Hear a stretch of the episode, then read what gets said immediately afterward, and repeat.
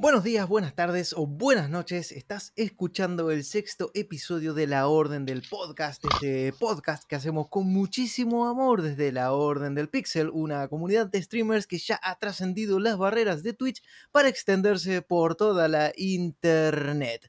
Te recuerdo que si es la primera vez que nos estás escuchando, podés eh, seguirnos en nuestro canal de YouTube también en nuestras redes sociales que son Twitter, como es arroba ordenpixel y nada más. Y también buscarnos por Spotify, que ahora también eh, tenemos nuestros capítulos, nuestros podcasts subidos en dicha plataforma para que lo puedas disfrutar donde quieras y cuando quieras.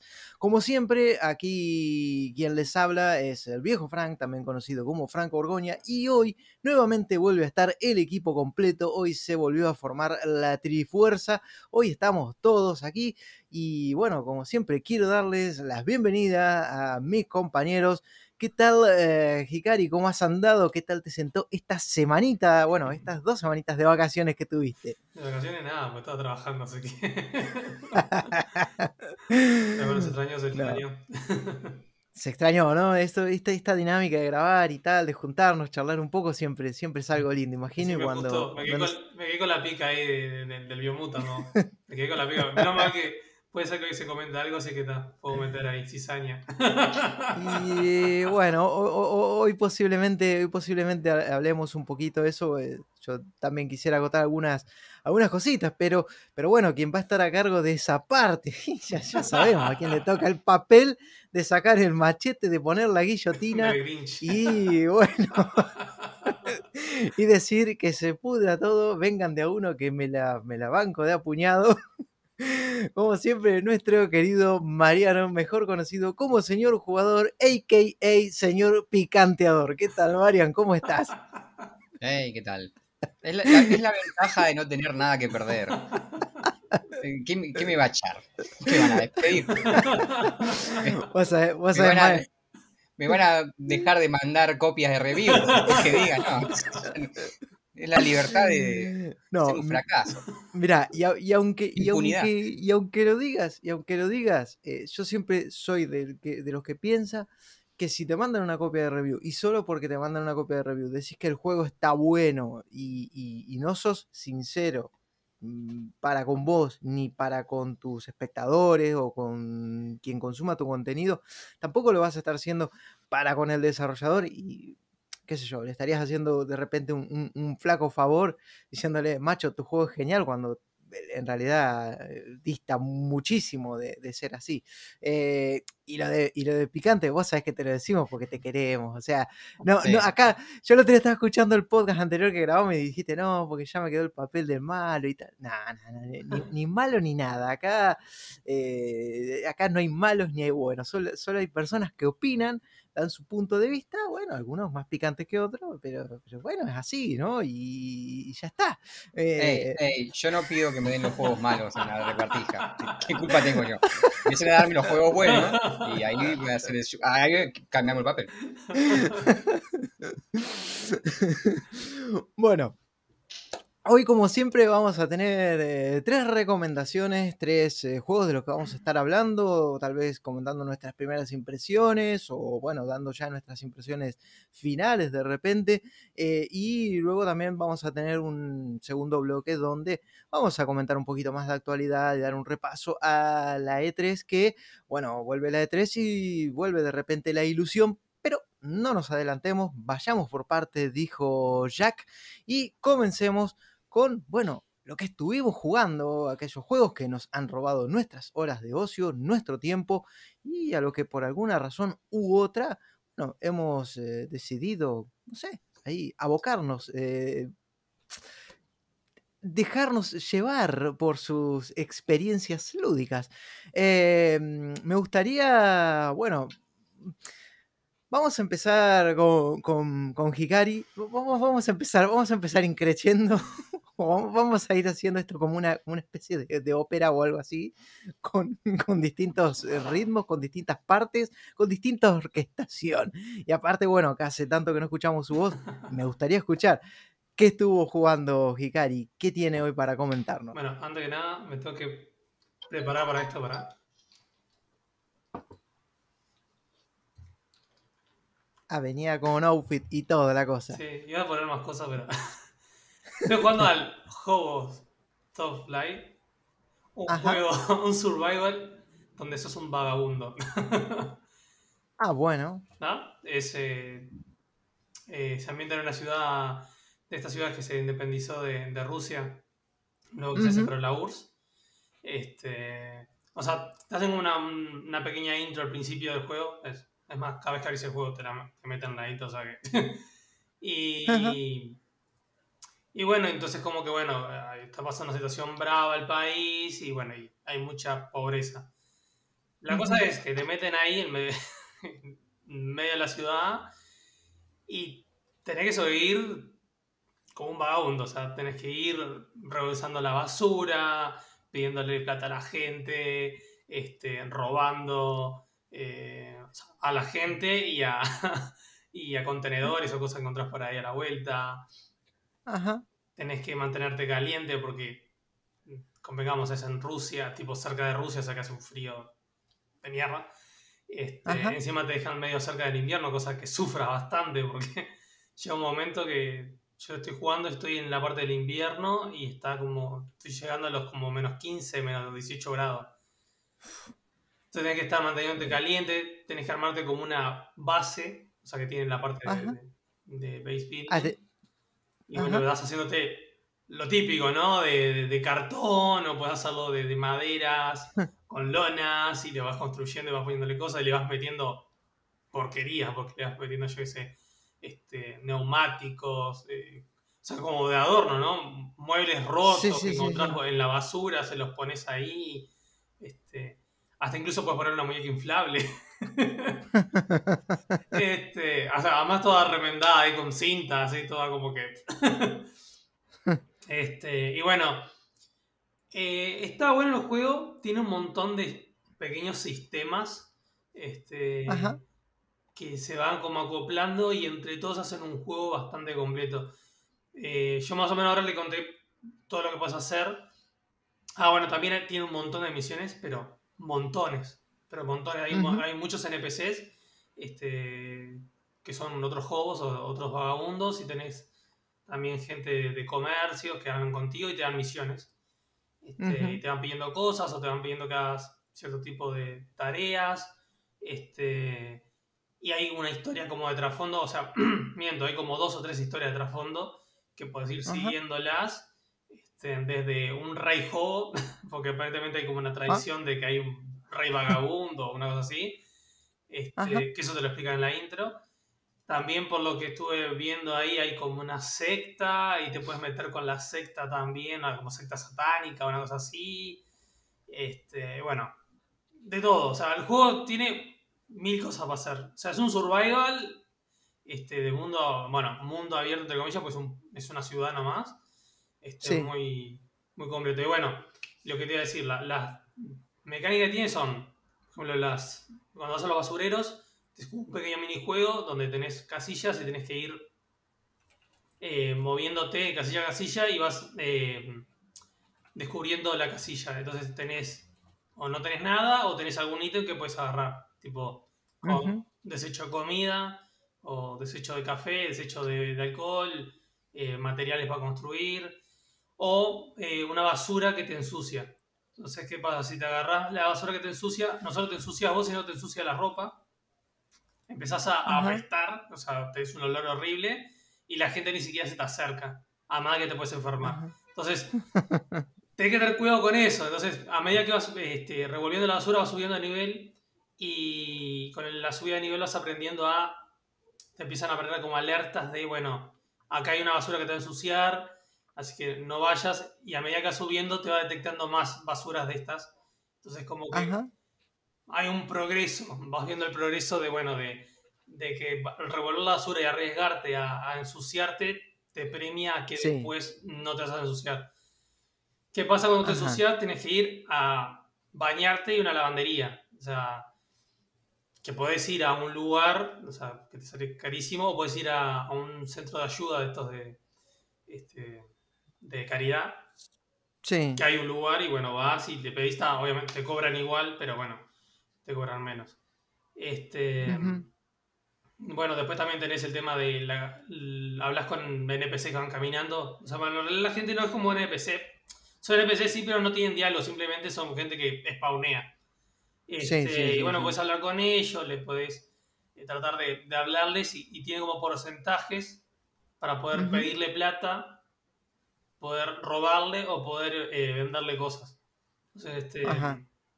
y bueno, y a medida que lo mismo, a medida que vas hablando con ellos y, y, y vas haciendo suceso en los, en los diálogos, te va Sí. aumentando el nivel de, de, de- de speech, de, de hablar y el mismo el de pedir plata y todo el tema. Entonces también tenés progresivo como- ahí, vas Ujú. progresando en eso. Este, bueno, yo me tiré más para el lado porque estoy jugando con una amiga. Yo me- eh, Ujú. También es eh, online cooperativo, eso también está Ah. bueno. Mm, Eh, yo me tiré, por ejemplo, más para el lado de, de hablar y de pedir plata. Entonces, por ejemplo, yo voy de hablando, hablando, hablando tanto rato. Tipo, ya a la gente ya le hablo súper fácil, ya me, ya me hablan y me sube rápido el nivel de, para poder pedirle plata. Y mi amiga, Sí. por ejemplo, al revés. Mi amiga, por ejemplo, se subió lo de robar, entonces le dice dos o tres cosas y ella le roba. La- como un... ¿Viste los lo, lo que te pechan y te roban el de, de pasada? Bueno, sería algo así. Sí, sí, sí, sí. Que el de robar Eh, también... hago- Sí, sí, sí. No, te iba a hacer una pregunta. Eso que vos decís que vas hablando y te vas subiendo, es como que mm, el sistema se rompe fácil, digamos, eh, o eso atenta con romper el balance del juego en términos por ahí eh, de la economía in-game, digamos, que vos puedas robar mucho, que vos puedas pedir mucho. Mira, por ahora no lo estoy viendo tan así. Mirá, venimos bastante rato jugando. Ajá. Y yo con el nivel que tengo que- que de, hablar y todo bastante, incluso a veces hasta fallo. Porque como Ah, eh, a lo que es ser percentual, eh, yo qué sé, por ejemplo, le voy hablando y al principio tal vez tengo un, yo sé, un 80% de que, de que me, me hablen. Pero claro. muchas veces termino fallando igual. Lo mismo con el trade, eh, te digo, con el de pedir o de vender cosas. Y muchas veces me ha pasado de, no sé, 10% y, y, y me lo, y me lo da, ¿no? O sea, al ser por suerte, no hay porcentual, como que... Por ahora no. Claro. Lo que sí tiene un sistema de, de willpower, que gastando willpower haces que, funcione, que, que se haga nomás, de una. Ajá. No lo probé porque tenés que subir otras cosas de en la base, tenés que subir, poner cierta, ciertos muebles para que suba a nivel la base, que eso lo voy a comentar ahora, y tener más willpower. Entonces ahí podés usarlo para, por ejemplo, pedir plata o revolver toda la, la basura, te la muestra todo lo que hay en, la- en el basurero, por ejemplo, y podés Ajá. elegir qué querés.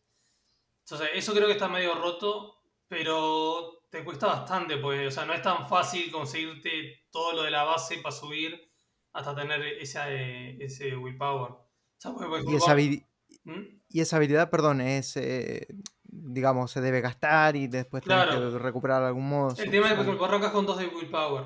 El tema es que, por ejemplo, para, creo que es para que te muestre todo el basurero entero. O sea, cuando vas a un contenedor Ajá. y querés ver toda la basura, lo haces con un, con Sí. un botón que gastas willpower, pero te piden creo que 6. Ah, claro, vos tenés dos máximo, o sea, y no puedes ir gastando de a 2, 2, 2, 2, ¿entendés? Pues hay ítems que te recuperan el willpower. Claro. Entonces tendrías que hacer cosas, por ejemplo, hay misiones de NPC que te suben el willpower en la base, al Mm. mejorarla te sube el willpower, entonces hay que hacer un montón de cosas para subirte el willpower para después poder hacer eso. Y además de, Claro, claro. además de gastar el willpower, tenés que conseguir ítems para recuperarte, o sea que... No sé, yo Mm. creo que está bastante bien pensado. Este, el juego venía como varios años en, en Early Access y creo que fue en abril que salió el juego en la 1.0. ujú, Yo creo que venían, estuvieron testeándolo bien porque por ahora se va notando este, bastante fino el juego. Ajá. Y Sí, sí. bueno, toda- y tiene pi- pila de cosas de, bueno, de, de distintas este, skills, digamos, que vas pudiendo subir. Tenés este, este perks, no sé cómo traducirlo eh, ahora. Ah, sí, sí, como, sí, sí, es, eh, tipo habilidades pasivas Ahí o va. rasgos. Este, que las aprendés con eh, estos NPCs que, que encontrás ahí de otros vagabundos. Y Ajá. que bueno, por ejemplo, no sé, este, tenés habilidades de que cuando revolves la, la basura no te ensucias menos. Hay otros que. Hay unos basureros en el, en el piso que no puedes revolverlos. Pero si tenés una per, te deja revolver eso- esas cosas que están como tiradas en el piso. Tenés otro, por ejemplo, que también es otra cosa que que tiene el juego que es este. O sea, para ir al baño tenés que ir a un baño, ¿no? O sea, tenés que Claro. necesitas ir a un momento comés y tenés que ir al baño. Este. Hay una per que te deja ir a unos lugares ahí en medio de, de la calle, o sea, es un lugarcito ahí que está ahí medio ahí, bueno, o vas y- pero necesitas tener esa perk. También, por Claro. ejemplo, tenés otras que es para meterte adentro de las casas de la gente, a robarles. Ah, Eh, yo qué sé, tiene pila de cosas. Yo creo que, este, más allá de, de ir siguiendo diciendo la- las temáticas, bueno, igual que voy a hacer contar un poco más, pero creo que está bueno que lo prueben porque tiene muchísimas cosas para hacer y, este, y creo que está, está muy divertido. El, el co no sé qué tanto, porque realmente lo que he visto de coop es que siempre estamos separados. O sea, mi amiga va a la suya y yo a la mía y después a la noche nos juntamos para dormir y es como, bueno, prendemos, porque de noche hace frío, o sea, más frío que de día, Claro. obviamente, y te baja pila la temperatura. Entonces, siempre que estar constantemente al lado de un fuego para no que- congelarnos. Ujú, bueno, generalmente nos juntamos los dos y nos quedamos ahí quietos, además que aprovechamos a dormir. Necesitas dormir también. Claro. Y que encima, es otra cosa, cuando dormís te baja más la temperatura de lo habitual. Ajá. Entonces necesitas sí o sí un fuego o, o unos ítems que te, que te abrigan cuando dormís. Entonces como que bueno, realmente aprovechas siempre a estar tipo con el fuego prendido para dormir, porque si no... Sí, sí, sí, sí. y, este, y bueno, y el tema de, de la base es mm, base building de toda la vida. O sea, mm, construir paredes, te- el techo, puertas, este, eh, furniture tipo mesas, sillones, camas. eh, bueno, la cama obviamente para dormir, pero tal, el resto más que nada son decorativos. Este, los podés mejorar y al mejorarlos te dan como habilidades pasivas, por ejemplo, tener más espacio en la base para poder guardar cosas o, que te aumente la resistencia al frío, no solo en la Sí. base, sino que en general. Este, o también te aumenta lo que hablábamos hoy, lo de willpower también. Sí. Este, Y bueno, y eso obviamente lo vas mejorando con lo que vas recacheando ahí en el, en el mapa, ¿no? Ujú. Y. Eh, te, hago un- sí, te hago una pregunta. eh, ¿Qué pasa si, o sea, si no comes o si no dormís? Es lo típico de los juegos de supervivencia, digamos, en que tenés que ir controlando barritas y que si la barrita llega a cero te morís. sí, te morís, este, Mm. revivís, pero te baja todo. eh, cinco- no me acuerdo si era 5 puntos o 5%, creo que era 5%. Entonces, cada vez que te morís, te baja el máximo de todo. Entonces, este, podés ir jugando. Y hay unos ítems que te recuperan, creo que es este 1% de Ajá. un stat. O sea que, es así, te Claro, morís, claro. después es muy difícil remontarla. Eh, Mm. eh, por ejemplo, a mí me pasó al principio, jugamos como dos partidas y tuvimos que reiniciarla porque nos moríamos al toque porque no sabíamos qué hacer. Este, Claro, claro. Que también es eso, ¿no? Es un poco prueba y error, prueba y error hasta que le, le agarras la mano, ¿no? Este, pero después cuando te aprendes un poco la ciudad, sabes dónde hay este, vagabundos que ya tienen fuego prendido, entonces te puedes acercar a calentarte, eh, en qué lugares puedes dormir, eh, por ejemplo, porque hay bancos en, en las plazas que puedes ir a dormir ahí también. Cuando aprendes dónde está la- el tema de la caridad, que está el baño, que te puedes bañar y eso más que te, te ¿cómo es? Te dan cosas gratis a veces, tipo comida o te pueden dar algo de ropa. Entonces a veces eso como que te- al principio te sale un montón. Eh, bueno, cuando aprendes, por ejemplo, ciertos personajes como ladrones, que si te cruzas por al lado se te van a acercar a robarte. Este, yo qué sé. Después que aprendes más o menos eso, ya se te hace un poco más fácil eh, sobrevivir, ¿no? Claro, claro, claro. Sí, sí, es, es cuestión de ir aprendiendo las mecánicas del loop del juego, cómo funciona su sistema. Bueno, que a veces es lo que pasa también un poco en los juegos de, supervivencia en general, ¿no? Que, eh, que tenés que ir conociendo cómo es eh, el funcionamiento. No, te preguntaba esto si el tema de las barritas y tal, pues es algo que, que bueno, que a veces, no sé, a mí en lo personal, y esto creo que con Mariano ya lo habíamos hablado en su momento, eso de estar pendiente de las barritas es como que muchas veces te quita un poco, porque a ver, son simuladores, pero si vos en la vida real no comes un día, no te morís. Si no dormís un día, no te morís. Y es como que esos sistemas a veces es como que, no sé, te quitan un poco a mí es que me, mm, no sé si es que me rompen la inversión o me rompen las pelotas, pero algo me rompe, porque siento que tengo que estar pendiente de, ir a dormir o pendiente de comer, aunque esté haciendo cualquier otra cosa y como que a veces te quitan un poco de, no sé. ahora, ahora que lo decís, este, una cosa que no tiene Biomutant es que tenés feedback cuando pasan ese tipo de cosas cuando se te bajan, por ejemplo este, si tenés este, mucho sueño, tu personaje no para de bostezar, no para, está bostezando, bostezando. Este, entonces decís, opa, te fijas y ves, oh, mira, tengo, tengo la barra de energía baja. Entonces, tenés hambre, el estómago te ruge abundante. Entonces, este, te das cuenta, o sea, ya por tenés de sonidos, o por ejemplo, tenés frío y tu personaje empieza a agacharse y, a, ves que empieza a hacer así con las manos, a refregárselas. Y, o sea, sí tiene barritas, pero tenés un feedback siempre que te va este, acompañando y que te, puedes dar cuenta antes. Este, Ajá. Eh, por ejemplo, también hay enfermedades, por ejemplo, si estás mucho tiempo eh, con mucho frío este, o mojado, que también pues llueve o nieva, entonces te mojas y este, te puedes llegar a enfermar y agarrar ciertas enfermedades que tenés que conseguir ciertos sitios en la farmacia o con alguna ahí que te venda para poder curarte. O sea que no sé. Sí, es una propuesta bastante completa por lo que estás comentando. Sí, yo creo que está bastante bien hecho porque, como vos decías, con muchos juegos de tipo supervivencia es la de la barrita y bueno, y estar y, hacer una mecánica para poder sobrevivir. Esta como que tiene muchas opciones este, de, supervivencia y a la vez tenés muchas cosas para hacer este, de, más allá de, eso de, sobrevivir, ¿no? O sea, las quests son muchísimas, o sea, hay pila de personajes y, que a medida que vas avanzando con ellos y, van agarrando confianza contigo porque le vas haciendo misiones, este, te van extrabando más cosas, no solo perks y habilidades, sino que más trama de la historia y vas aprendiendo un poco lo del tema de, lo del rey este de, los vagabundos, un poco también de, lo que pasa a la gente en la calle, ¿no? que también es un tema que, que está bueno, que está bueno, interesante verlo. Este, Como decís, bueno, esto de la, la, cita satánica todavía no lo toqué mucho, pero eh, ya veremos qué pasa con eso.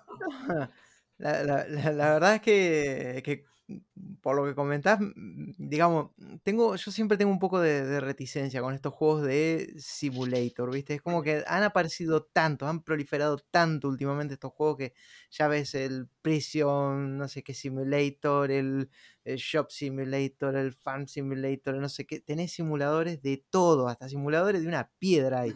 Eh, sí, sí, porque es hay, de todo, hay de todo. Y es como que. La mayoría no son buenos. Claro, es que la mayoría no son buenos, la mayoría los ves calcados con el mismo molde, la mayoría te parece que son juegos que igual tienen mucho trabajo, ojo, no lo sé, pero me daría la sensación, me daría la sensación de que. no lo parece. De hecho. No, no, por eso digo, igual tiene trabajo, pero es eso lo que me decís. La mayoría no parece tener trabajo. Parecen que sean juegos que se hicieron un fin de semana, un par de amigos que se contaban a joder. Es que hay muchos juegos que, de hecho, a mí cuando me ofrecieron aquí este juego y, fue como, lo vi, y dije, ok, simulador, Rusia, este debe ser un juego meme, uno de esos juegos que en Steam están medio centavo, eh, medio dólar y, son para, viste, para recolectar eh, logros como ah, por lo que comentas ahora, no, es un juego bien hecho, es un juego desarrollado, pero la primera imagen que, tuve cuando vi este juego fue, ah, es uno de estos juegos.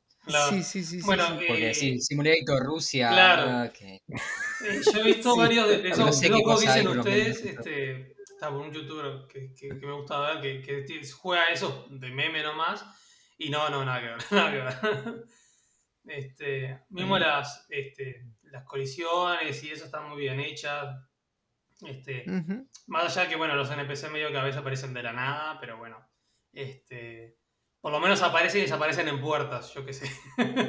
sí, sí, no, o sea, estos simuladores tenés juegos que están bien hechos, no sé, eh, los, los Euro Truck o los American Truck, eso están muy bien hechos, los eh, Farming, o sea, tenés dentro de la serie Simulator buenos juegos, los de los trenes, pero también tenés un montón de, de proyectos que usan ese nombre para venderte cualquier cosa, entonces tenés que ir con mucho cuidado. Sí, sí, sí, sí, sí, sí, sí, sí, totalmente. Pero bueno, es, ya te digo, es ya lo que vas, eh, lo que vas contando, no sé, tiene ti- pinta diferente, digamos, pinta diferente y la verdad que me, no sé, me gustó porque veo que es un juego que tiene... Me interesó mucho toda esa parte de, la- de- de lo que comentaste, del rey Jobo y de la secta satánica. Eso ya es como que son dos cosas que me encantaría ver cómo se desarrollan dentro del juego. Este.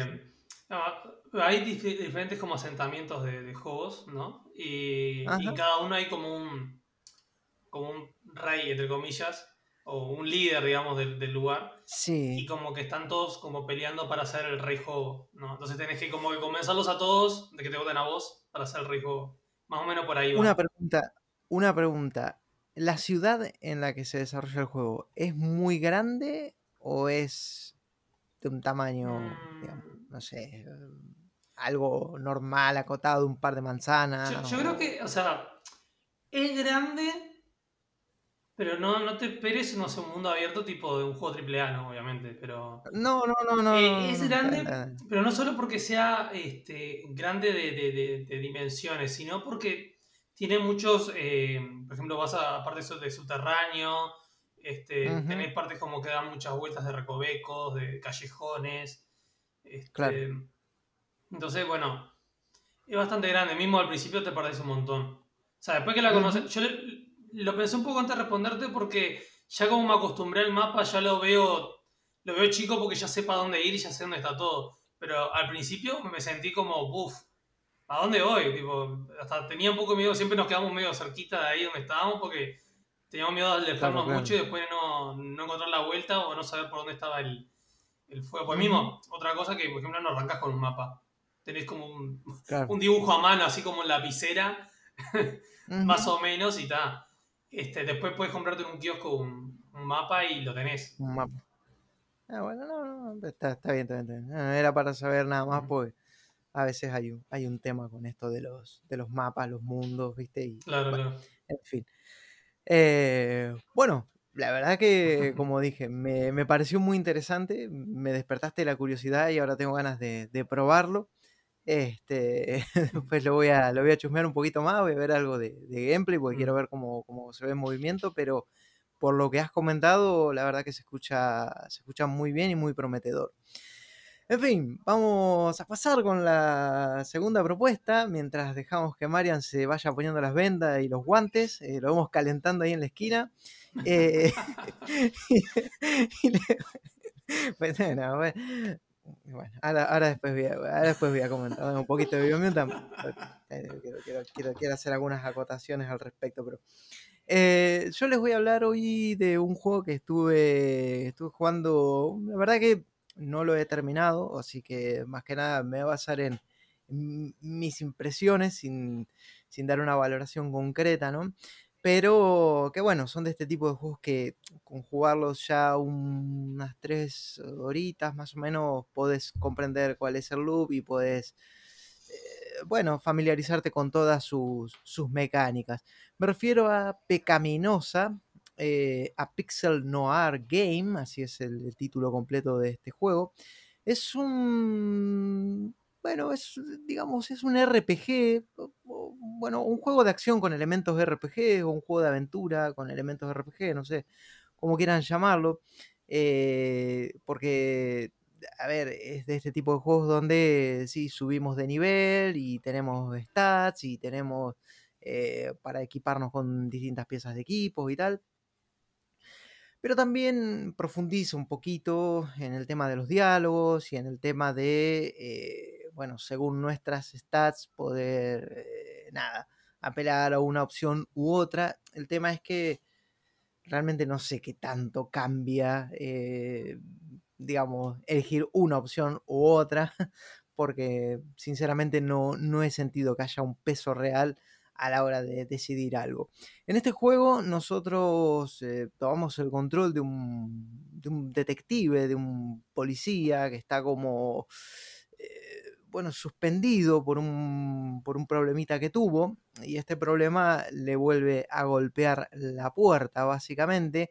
Es una historia de, de cine negro que de estos ya saben, bueno, de estas películas, ¿no? De, de crímenes y cosas misteriosas y de, eh, de ciudades muy, ¿cómo es que se dice? Muy sórdidas, ¿viste?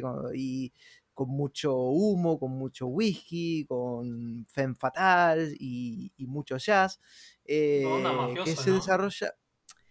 Mm, sí, bueno, eh, pero viste de esos de... soprano o algo así, como- ¿no? O, o- o no. eh, no, no, más bien del típico policía antihéroe, ¿viste? Mm. Del típico detective privado, de ese que está en su oficina, con, que tiene un, mal vivir, que, ¿viste? Bueno, en, e- en este caso nosotros controlamos a un personaje que se llama eh, John Sousa. eh, es un, es un policía que, como te digo, se, bueno, por problemas que tuvo, eh, se convirtió en un detective privado y vive en una casa que la verdad es un desastre, apenas con un colchoncito, bueno, todo muy sucio, ¿no? Ahí. Y la primera imagen que nosotros vemos es a nuestro personaje tirado en su cama, eh, calzoncillo, eh, con un sombrero puesto, fumando un cigarro y, y una música de jazz, ¿no? Entonces ya ahí te- el juego te ambienta y te da una idea de, de la clase de, de, bueno, de protagonista que tenés en- entre manos. Eh, la cosa es que nuestro detective John está ahí, bueno, pasando sus días. De repente eh, le aparece en su casa un- una persona, o sea, tres personas en realidad. Pero resulta que esta persona que le aparece es un mafioso, y no es un mafioso cualquiera, sino que es un mafioso al que él mató, y es por lo que a él lo retiraron del cuerpo de policía. Y este mafioso que le pide, John, yo estoy muerto por tu culpa, y ahora sos vos el que me tiene que ayudar a llegar al cielo. Eh, entonces este mafioso va acompañado de dos eh, matones que están vestidos como del Día de los Muertos, ¿no? Eh, uno muy grandote con un bate y el otro, bueno, típico, ¿no? El grandote tonto y Pero musculoso Frank, y el otro, un- sí. ¿pero son tipo fantasmas o son tipo zombies? Pues me perdí ahí. Mm, son tipos, son tipos tipos. En realidad no te lo presentan ni como fantasma ni como zombie. Te- vos lo ves y son ¿Y el personas. que mató también? O sea. Sí, sí, sí, sí, Ah, sí, sí. ta, Vos los ves como, vos los ves como, como, como, como personas, persona, digamos. O sea, ta, ta, vos- eh, no es que el juego te, te- te hace un sprite tipo como si fuera un fantasma, ¿no? Lo cual me lleva a pensar si no son cosas que pasan en la cabeza del Claro. protagonista, que puede ser, porque como todavía no, No lo no lo he determinado, digamos, entonces tampoco es que estoy seguro. La cosa es que este, este, este, este, eh, presunto espíritu le dice, eh, John, ¿me tenés que ayudar? Bueno, eh, le da una lista de sospechosos o de gente con la que él tiene que ir a hablar, porque entre medio de esto, entre medio de que nosotros tenemos que ayudar al fantasma, la motivación está en ayudarlo, que él nos va a contar qué pasó con un antiguo compañero nuestro de policía que actualmente se encuentra desaparecido. Al parecer este policía se puso a investigar o meterse en cosas que no debía y desapareció. Entonces nosotros ahí tenemos que volver a ponernos nuestra vestimenta de detective y salir por una ciudad a investigar y a buscar a estas personas sospechosas para mm, ayudar a este fantasma y de paso saber qué fue de, de la vida de nuestro antiguo compañero. Bueno, para eso eh, el juego, digamos, opta un, un estilo gráfico pixel art con una vista medio isométrica, una mecánica de juego más bien tipo twin st- stick shooter, ¿no? Con que con una palanquita del joystick nos movemos, con la otra apuntamos y, y bueno, podemos eh, cagarnos a piñas o, o- o agarrar, qué sé yo, pistolas, escopetas, ametralladoras, en fin, hay, hay varias armas. Y en la medida que vayamos eh, investigando la ciudad, es un juego... mm, tiene partes de acción, eh, pero tiene mucho diálogo. Es un juego que está muy centrado en la parte de, diálogo con demás personajes. Tenemos que ir investigando, hablando. Por eso, a veces dice, bueno, conoces, viste, vamos a tal lugar. Me dijeron que acá solía venir tal persona. Ah, sí, no, pero la verdad es que no sé. El que lo conoce bien es uno que vive allá. Bueno, vas allá. Eh, llegás y te encontrás con que esa persona en realidad eh, vive en un hotel, eh, está debiéndole mm, eh, meses de, renta, digamos, que no, que no paga, entonces llega del hotel y ahora me gusta por el tipo de situaciones que se da, tipo, normalmente en las películas eh, de detectives o cosas así es como llegas al hotel y... Disculpe, vive aquí fulanito de tal y no sé, tal vez 5 dólares refrescarían mi memoria, te dicen, ¿viste? En este caso es como que no, te hace al revés, llegas al hotel y como el tipo le debe, che, acá vivo tal, sí, vivo en el quinto piso, tome la llave y pase, eh, pero que me das la llave así nomás. Sí, sí, es que ese hijo de mil me debe y espero que alguien vaya y le dé una lección, ¿viste? Tipo, es como que tiene esas, esos toques de humor que van un poco en contra de lo, bueno, de lo que este tipo de, historias o, de género establece y, me gusta cómo lo maneja. Bueno, la cosa que vas, ahí por ahí tenés un, enfrentamiento con, una persona o te dice, bueno, sí, vas a encontrar a esta persona en tal lugar. Eh, y así vas, ¿no? Hablando, moviéndote por la ciudad, qué sé yo. La ciudad, a ver, no es una ciudad que esté, lo que se diga, viva, es un desarrollo indie. Se ve que es, bueno, bastante ah, acotado en algunos aspectos. El juego siempre transcurre como de noche, o daría la sensación de que es siempre de noche. Eh, ya te digo, en la ciudad no es que vamos a encontrar NPCs andando por aquí, por allá. No, los NPCs que vamos a encontrar van a estar en lugares concretos. A lo sumo lo que nos podemos encontrar andando por aquí y por allá son algunos enemigos que pueden venir a, atacarnos, que la verdad se despachan muy fácil. Eh, hay un sistema de, de, subida de nivel. Esto, cada vez que matamos enemigos o resolvemos algún diálogo, vamos a ir subiendo de nivel a nuestro personaje. Tiene un sistema parecido al de Fallout, que el de Fallout era Special, se llamaba, porque, bueno, era Strength, Perception, Endurance, bueno. En este es un sistema llamado Life, que es, eh, es algo similar, pero mm, no me acuerdo cómo es que eh, realmente las características era look, eh, intelligence, force y endurance, endurance, algo así creo que era. Entonces, mm, bueno, depende de los puntos que vayamos asignándole en este, en este esquema de live. Eh, tenemos un, como una especie de esos, eh, ¿cómo decir? De esos triangulitos donde se mide el poder, digamos, según A, B, C, qué sé yo, y que un vértice se inclina más hacia, hacia la A o hacia la B, según la fuerza que tenga. No sé, es algo que se ve mucho en los FIFA o en estos juegos de fútbol cuando ves las estadísticas de los jugadores.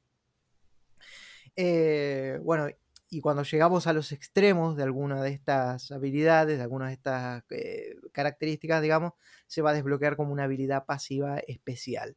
Em, eso, este, estos, estos parámetros, estas características también influyen mucho en los diálogos y son los que nos abren o nos bloquean distintas opciones porque, qué sé yo, por ejemplo, si tenés eh, el, el lag, bueno, podés intentar mentirle a alguien y según tu nivel de suerte sea más alto, hay más probabilidades de que la mentira funcione.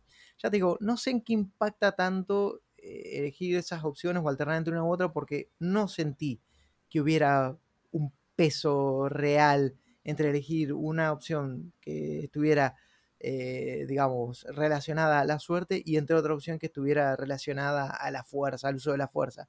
Sinceramente, creo que los resultados son, son los mismos porque eh, no sé si es un juego que tenga tantas vertientes como para decir, bueno, eh, pero tanto... todas las opciones de diálogo siempre están basadas en algún stat. sí, siempre tenés opciones basadas en en un stat y hay una que no. Hay una que no porque a veces de repente, qué sé yo, no te alcanza la fuerza, no te alcanza la suerte, no te alcanza, qué sé yo, eh, la inteligencia. Eh, entonces, bueno, apelas a esa otra opción que está ahí, que de algún modo hace que el diálogo avance. Pasa que creo que lo que sí varía es en el tipo de, no sé, por ahí de repente te pueden dar algún tipo de recompensa o algún tipo de objeto como sí para resolver una situación de un modo u otro. Por ejemplo, hay un momento donde hay que entrar en un. Antes de pelear contra el. Creo que contra el primer jefe. Eh, tenemos que ir a un taller y este. Es que no me acuerdo si era contra el primer. No, antes de pelear contra el segundo jefe, hay que ir como un desarmadero y este desarmadero hay, hay perros, ¿no? Entonces, bueno, te dice, sí, al dueño del desarmadero le gusta la carne, así, así, así. Entonces, vos podés ir a una carnicería, hablar con el carnicero, el carnicero, bueno, te va a, pedir una, una, quest muy chiquitita, secundaria. Podés mantener un diálogo con él, podés decidir si cumplir esa quest o no. Si la cumplís, te da un trozo de carne para que vos puedas ir. Se lo das al del desarmadero y no pasa nada. Ahora, también podés ir al desarmadero y matarle a todos los perros que tiene ahí y, cumplir con tu objetivo de igual modo. Ah. O sea, el juego te da esa, pequeña libertad para resolver eh, las situaciones. Y eso es algo que me gustó. Ya te digo, no sé si más adelante por ahí tenemos más posibilidades de ver cómo este sistema se desarrolla, porque son cuatro capítulos creo, y yo apenas voy por el segundo. Eh, algo que me gustó, sí, es que tenemos peleas contra jefes digamos, estos sospechosos que tenemos que ir buscando en esta lista, eh, son, cada uno representa un jefe y las batallas esas están bastante buenas porque tienen distintas mecánicas, distintas dinámicas, incluso hay varias fases por jefe y la verdad que fue algo que me, gustó y me sorprendió, me sorprendió para bien, al igual que la música que es un jazz, esos, eh, no sé, muy, que genera mucho ambiente y, y que la verdad está Está muy bueno. bueno, te iba a eh, preguntar, ¿lo de las peleas son tipo random de la encontrás o siempre son, ves que sean como preparadas? O sea, que va justo a hablar con un NPC o lo que sea una misión y justo ahí hay una pelea porque es parte de eso. Mm, no, las peleas son. Las peleas son. A ver, cuando peleas contra un jefe, sí, normalmente hay una charla ah, primero y ¿viste? no es que llegás y bueno, no, hay como una charla y todo trasfondo, ahí, se, ahí se, te cuentan partes importantes y relevantes de la trama, porque al fin y al cabo son los que te van a ir desatando ese nudo para saber qué fue de tu compañero y para ayudar a este fantasma o a este presunto fantasma a llegar al cielo. Eh, pero después las otras peleas, digamos, no sé, vos llegas a la zona del puerto. En la ciudad normalmente no hay pelea, directamente no hay pelea. Donde sí por encontrarse enemigos contra los que tienen que pelear son en las zonas como de las afuera de la ciudad. El mapa es chiquito, es un mapa que está compuesto de nueve áreas, pero son nueve áreas muy, muy acotadas, muy chiquitas, y solo como en las, en las áreas periféricas es donde, eh, donde realmente puedes encontrar algo de acción. Y está bien, por, y está bien hecho porque no es que los enemigos o los matás, salís de esa parte, volvés y te respawnearon los enemigos los enemigos no respawnean, digamos, al que mataste, mataste.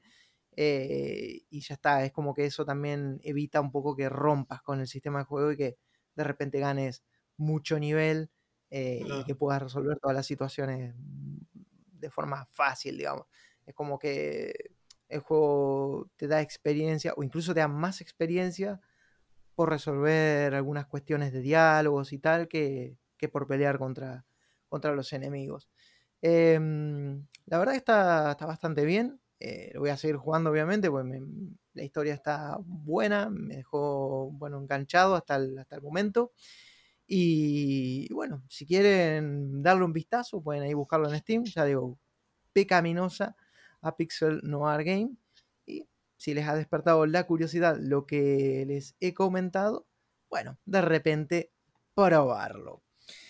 En fin, hasta aquí mi recomendación y bueno, eh, ya te... Biomutant, Biomutant, porque ¿para qué vamos a hacer, para qué vamos a hacernos los misteriosos si ya sabemos de lo que vamos a hablar? Eh, Biomutant es un juego del cual estuve hablando en el último podcast. Eh, la verdad que antes de, no sé, no sé cuáles serán las impresiones que tenga Marian respecto al juego. Eh, la verdad que para mí en lo personal solo quiero anticipar y, agotar que de lo que vi la otra vez y lo que comenté la otra vez a lo que seguí jugando, que le metí 42 horas al juego. ¿Por qué? Eh,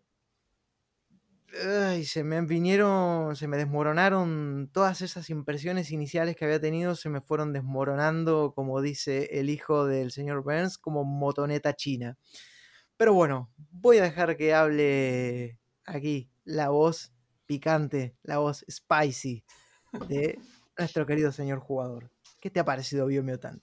Am, no sé, no, no puedo añadir mucho respecto a lo que habías comentado vos, porque tampoco, mis impresiones son muy tempranas, por las primeras 5 o 6 horas. Em, qué sé yo, sí, es... El juego ofrece mucho, creo que es, disperso, eh, le falta focalizarse. Y te, te das cuenta, algo que me llama la atención es que te das cuenta en dónde está el foco y dónde está el relleno. Es mm, bastante evidente, al menos en esas primeras horas. Em,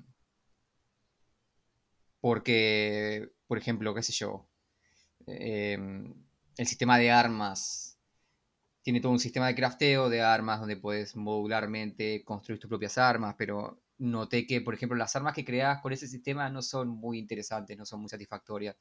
No hay mucha diferencia más allá de stats eh, dentro de cada arquetipo de armas. Pero al mismo tiempo, luego explorando encontrás armas únicas que realmente destacan. Eh. Por ejemplo, al principio del juego tenía una espada y armé otra espada y fue como, ok, bueno, es, es igual, solamente hace distinto daño, con un arma lo mismo, es como, ok, pasé de tener una pistola a tener un rifle y es exactamente igual, hace el mismo sonido, el mismo tipo de disparo, solamente hace más daño y tiene más balas. ujú, Pero, por ejemplo, también encontré en un momento un arma que no, no tuve que craftear, pero sí encontré explorando, que era como un puño. Ah, y fue mi arma favorita, era fantástica, porque era un arma que tenía animaciones únicas, tenía, es un puño robot con un cohete, entonces vos podés ir corriendo con el cohete activo y, y dar como un golpe, podés romper paredes, tienes un combo donde podés golpear a los enemigos en el aire y cuando caes haces un explosión. Es como decir, oh, wow, esta arma es... Te das cuenta que, decís, ok, esta arma la pensaron, la Sí. diseñaron, la trabajaron y el otro se siente como relleno. Y, y eso es como con todo el juego, lo mismo con exploración. Eh, apenas terminas el tutorial, una de las primeras zonas que llegué fue una ciudad abandonada y me encantó explorar esa parte porque había un montón de cosas para hacer, un montón de loot, este, zonas que investigar, o sea, paredes que podías romper y encontrar habitaciones secretas, eh, maquinaria con la cual interactuar y, y- y tenías minijuegos que te desencadenaban misiones. Pero luego, por ejemplo, salías de esa ciudad a otra parte del mundo abierto y no había nada. Entonces, de nuevo, te das, cuenta, te das cuenta donde, ok, este, esta parte del mapa está pensada, está bien diseñada, está todo el trabajo acá y el, re- el resto se siente como relleno y así con todo. Es, Ujú. ok, este por eso... eh, Te das cuenta que era un juego más chico, que lo quisieron agrandar, pero no les dio la nafta para dar el mismo nivel de detalle o de atención a absolutamente todos los aspectos. Entonces el relleno se nota, porque se, se nota esa diferencia en calidad. Eh, eso fue el- mi primer, eh, lo, lo primera sensación que tuve. Y lo siguiente fue, sí, esta cuestión que comentabas vos en el último episodio, sistemas redundantes, que de nuevo, una de las, mis cosas favoritas fue apenas terminar el tutorial, cuando vas al mundo abierto, apretás el botón de correr, de sprintar, ¿no? De moverte, Sí. tu personaje se pone en cuatro patas y empieza a correr, porque es un Sí, animal. sí, sí. Ah, y es buenísimo, ¿no? Estás estamina, se mueve súper rápido y aparte, ok, tiene sentido. Sí, Pero luego, por ejemplo, más tarde encontrás una, montura sí. y el juego tiene todo un sistema de monturas y decís, ¿para, ¿para qué? ¿Para qué necesito? O sea, ya soy, mi personaje es la montura, no necesito otra montura. Aparte, los mapas no son tan grandes. Es decir, el mapa es grande, pero tenés un montón de puntos de viaje rápido. Sí. Eh, entonces, si querés moverte una parte importante del mapa, usás el punto de viaje rápido. Y si tenés que moverte entre puntos de viaje rápido, realmente no hay tanta distancia como para que justifique la existencia de monturas. Y ap- aparte, Y no- aparte, no- tu personaje ya puede moverse muy rápido claro, y eso sin gastar estamina. Es como. No, ¿por no, sé si te pareció, pero a mí las monturas me parecían lentísimas. O sea, comparado con cómo se mueve el personaje, me parecían una tortuga las monturas. A mí me da la sensación de, ok, por- no ne- es mucho más fácil apretar el stick y correr que sacar el menú radial y elegir la montura, no porque no necesito hacer eso, ese es el tema, no necesito hacer esto. Em, y sí, qué sé yo, e- e- esas son las dos sensaciones más fuertes. No sé, no quiero hacer crítica de la crítica, aunque tampoco estoy en contra de hacer eso. Eh, pero vi mucha, mucha, mucho discurso, mucha gente enojada con este juego. En plan, este es el peor juego del mundo. Y, a ver, no me- a mí no me enganchó mucho el juego, no me, no me- digamos que no me gustó. Eh, no, no, no, mm, más allá de las 5 o 6 horas iniciales que le di, la verdad es que no tengo mucho gancho para volver. Eh, porque hay cosas como, por ejemplo, que yo, la historia no me enganchó para nada, el tema del narrador me parece Oh, que... es horrible. Horrible. Eh, que yo jugué antes del último parche. Tengo entendido que en el último parche, una de las peores partes de esas primeras seis horas son las primeras tres horas, Eh, donde el juego te tira todo el lore y te tira un montón de tutoriales. Tengo entendido que esta semana que pasó sacaron un parche donde modifican eso y hacen todo el tutorial mucho más rápido y Sí. bajan bastante al narrador. sí, sí, Eh, sí, sí, sí. De hecho, lo puedes desactivar. Claro. Yo, no, yo jugué antes de- del parche ese, así que mis impresiones respecto al narrador son pre-parche. eh. Pero sí, eh, la verdad es que no, no, me, no, me, no me motivó mucho el tema de la historia. eh, pero fuera de eso, que fue lo que por ahí más eh, me generó una reacción negativa, de decir, ok, esto no me gusta. El resto del juego fue como, ok, la- eh, eh. No, no fue una. No tuve ese odio visceral que vi en mucha gente hacia el juego. De decir, oh, esto es el peor juego del mundo. No, si este es el peor juego que jugaste en tu vida, no jugaste muchos juegos en tu vida o tuviste una vida muy buena, porque tampoco es una cosa, no es un juego que es ofensivamente malo tampoco. No, Yo mí no, lo que eh, tiene es que es como. ¿Viste eso? Esas plataformas que hacen juegos tipo, no sé. eh, tipo, por decirte algo, tipo Roblox, o no sé, o, o esta que está ahora el Core, o. Yo en realidad me suena más a cuando. ¿Te acordás en la época de Minecraft que la gente hacía estos mapas customizables que tenías como tipo RPG y que ibas haciendo como Mm. Sí. Bueno, lo siento así porque es como que vas. O sea, a ver, yo no lo jugué, estuve viendo bastante gameplay. Y, y lo que veo es como que es muy de, bueno, vas a este punto y matas a este bicho, y vas a este otro punto y matas a otro bicho, y en el medio no hay nada. Tipo, no sé si lo cambiaron algo eso, ¿no? Este, las, Sí, la- los mapas- los diálogos eran como muy, este, así, cortitos, bien acotados, y, y te repetían 80 veces lo mismo. O sea, en cuanto a historia o cuanto a lo que decía. O sea, sí, obviamente, el diálogo era, bueno, más o menos variaba, por lo que vi, pero este, como que se redundaba mucho en lo que iba diciendo los personajes. No sé, no, lo sentí vivo, más allá de que el mundo fuera grande y, y vos lo ves y estaba precioso, pero yo creo que, como decías vos, como que se enfocaron mucho en ciertas cosas, como por ejemplo el mapa, y, tal, y el resto hicieron lo que pudieron. Pero este. Sí, el mapa, en la, el- en- perdón, la historia en las primeras horas es bastante mala. eh, Sí. Por esta cuestión de. No por la historia en sí, porque la verdad es que no sé a dónde va, pero mm, por el tema de. Es muy redundante, el narrador no ayuda eh, y es como que te, te tiran lo mismo una y otra vez. El tema. eh, todo, el- toda la cosa. eh, tiene toda una cuestión. Un discurso ecologista, ambientalista, mejor dicho que no estoy en contra de ese discurso, pero es como muy, te lo tira muy en la cabeza de entrada. No es, no es muy sutil el juego con eso. Es como. a- a- a- mm, el tutorial es en una fábrica y una de las primeras piezas del lore es: Los humanos contaminaron el océano. Y ok, ya sé, ya está. No me cuentes más la historia porque ya me dijiste cuál es el. el- el- el- el- ya me dijiste la respuesta, ya, ya sé de qué va. Es como. Es muy. es- no es muy sutil en cuanto a, tema- a la temática del juego. Es- es- de entrada te dice, che, los humanos destruyeron el planeta ¿Sabes por, por qué? contaminación.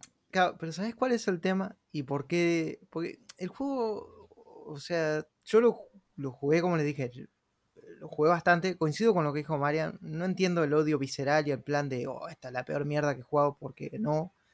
Tampoco voy a decir que es un buen juego, porque, no sé, creo que, a ver, que es un buen juego, que es un mal juego, bueno, hay cuestiones, mucha subjetividad de por medio, ¿no? La objetividad para mí no existe, entonces, bueno, por ahí yo puedo decir, no es un buen juego, para otro puede decir, para mí es lo mejor, y otro puede decir, para mí es una mierda, está bien, qué sé yo.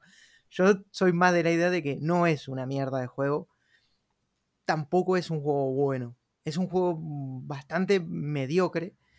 Me da la sensación eh, de que estas primeras impresiones que, que a vos te dieron, por ejemplo, la historia te la tiramos, o, esa parte del lore te lo tiramos por la cabeza. Sí, te lo tiran por la cabeza, pero ¿por qué? Porque después, si vos querés saber qué pasó con Toxanol, los humanos y cómo fue todo el proceso de contaminación, tenés que estar muy atento para encontrar unos cartelitos que están puestos por ahí, que mm, hasta me pareció un poco tonto ponerlos y ni siquiera ponértelo como, o sea, me pones como misión cualquier estupidez, cualquier cosa que me encuentro por ahí, me activo una misión, menos esos carteles que son los que me cuentan la historia. Y que si no estoy atento a ver eh, las paredes a ver qué sé yo, me pierdo de todo eso, que vamos, tampoco es que sea tan interesante, porque algunos los he visto y los he pasado de largo. ¿Por qué? Porque no me interesaba. El juego narrativamente es malo.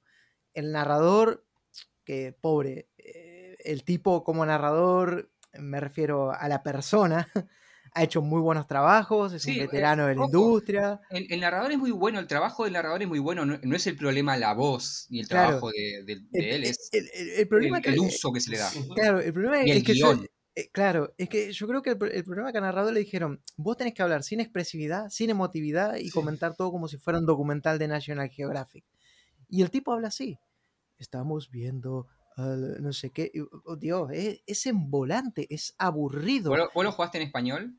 Eh, lo jugué en español mm, las primeras horas que fue las que comenté otro día. Creo que ya para ese entonces igual había cambiado de inglés porque el español me parecía horrible. Oh, es horrible. Digo, bueno, vamos a probar El, el, el inglés yo creo que zafa bastante. el inglés, sí, zafa un poco más. Zafa un poco El- más. el- el problema es que, por ejemplo, vos hablas con un personaje y el personaje te habla en su idioma ficticio, Sí, termina de hablar y luego el narrador te traduce todo. Sí. Entonces los diálogos son el doble de largos. Son, Eh, y eh, eso me, ahí creo que está el problema con el narrador. No tanto el narrador en sí, sino cómo lo implementaron. y eso es eh, con todos los diálogos. O sea, los diálogos se hacen eternos, aburridos, de verdad, no tienen interés y están mal escritos porque es cierto que son redundantes, no son claros, a veces se ponen un poco pretenciosos tratando de ponerse medio en plan de, no, la oscuridad, la luz, eh, no sé, déjate joder, o sea, no le des tanta vuelta, porque es como que, yo lo que sentí es como que por cada idea buena que el juego plantea, al margen de que abarca más de lo que puede, eh, porque, con perdón de, la expresión, muchas veces los indies quieren cagar mucho más alto de, los que, de lo que le da el culo, y en este caso creo que se evidencia mucho eso. Hacemos un mapa de 8x8, son 64 kilómetros cuadrados, bueno, ¿y ahora con qué lo rellenamos?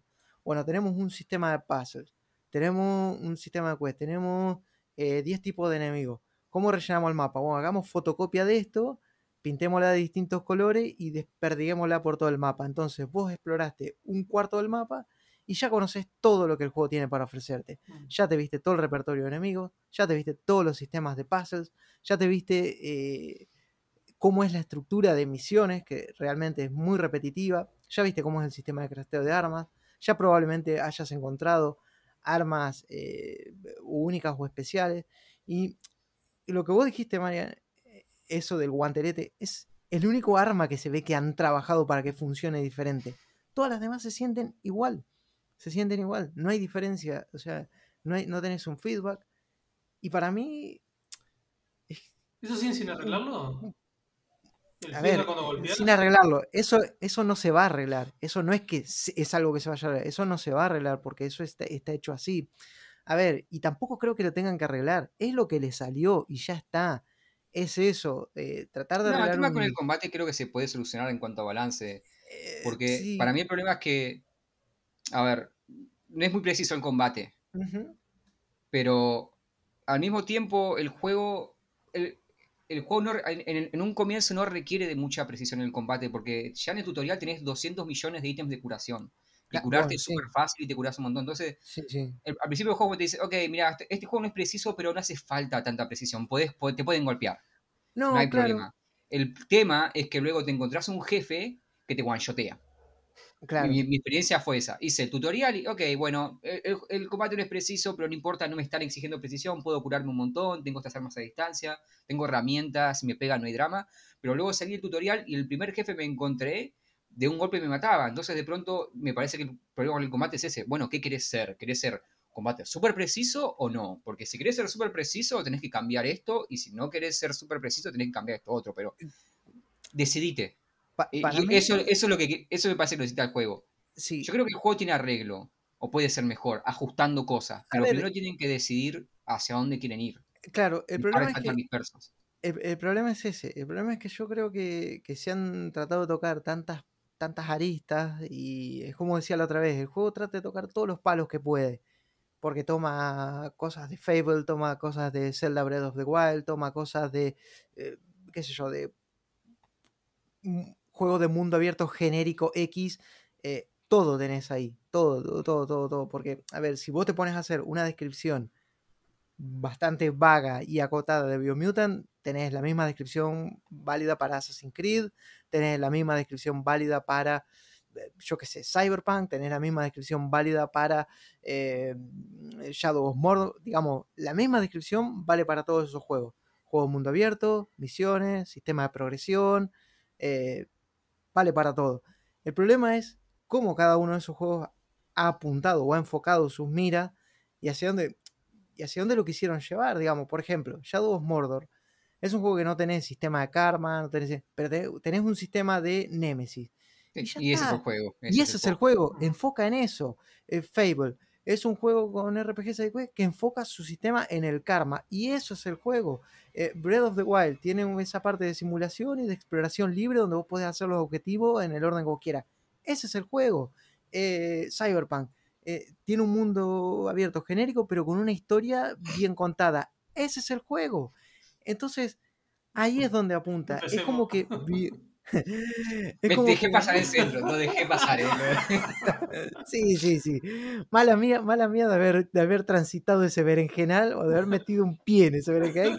vamos 6 a 0 y dije, ok, no, vamos a levantar el pie. Eh, no, pero, pero lo que quiero decir es que Biomutant eh, me quiere ofrecer un poco de Fable, un poco de historia, un poco de mundo abierto, un poco de no sé qué. Y al final es como que decir, bueno, no sé para dónde querés ir, no sé qué me querés dar.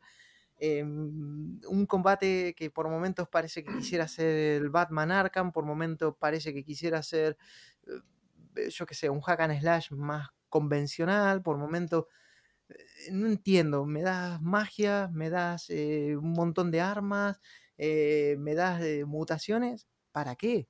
Para que después lo que termine haciendo sea dar vueltas alrededor del enemigo, haciendo focus de forma manual, porque eso es lo que más me saca la cabeza, que no puedo poner la puta mira en un enemigo y quedarme tranquilo sabiendo que si hago un combo, el combo se lo voy a pegar al enemigo y no voy a estar haciendo o dando golpes al aire, que es lo que me terminaba pasando la mayoría de las veces, si no es lo que me pasaba, como dice Mariano, que te viene un jefe un poco, a ver, que el juego del balance se rompe, después se rompe rápido y si morís ya es una cosa meramente anecdótica.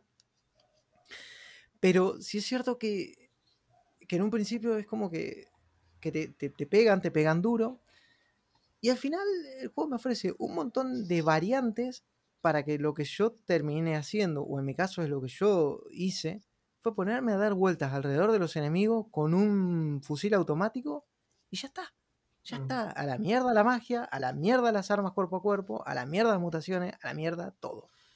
Daba vueltas, pim, pim, pim, pim, pim, pim, pim, y ya está. ¿Sabes cuál es el problema, creo, más grande que, por lo que he leído, algunas reseñas y eso de Biomutant, este, y por qué la crítica tan grande, creo que y estoy de acuerdo con, con, lo que dicen ellos, no es tanto todos estos temas que estamos hablando o que se han criticado del juego, sino más bien el tema del precio. O sea, porque, a ver, el Biomutant está 60, o sea, 60, o sea, es un precio de AAA.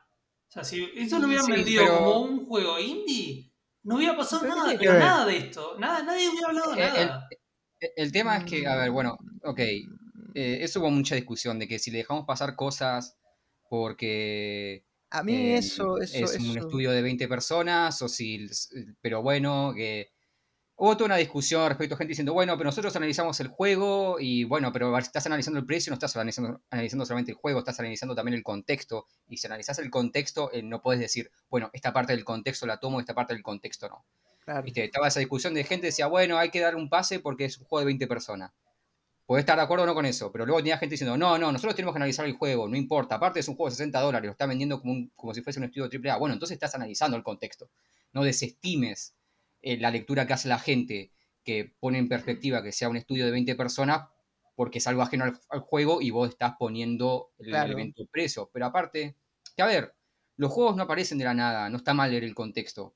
Eh, eso no quiere decir que uno em, niegue una realidad. Si un juego está, tiene cosas malas, tiene cosas malas, independientemente de, que lo hagan 100 personas, que lo hagan 20. Ahora, también es cierto que no es lo mismo que este juego sea un estudio de 20 personas a que sea, no sé, de Activision ah. o de, no sé, Blizzard, un estudio más grande. Decir, ok, bueno, hay cosas que son permitibles en un estudio de 20 personas, hay cosas que no son permitibles en un estudio más grande.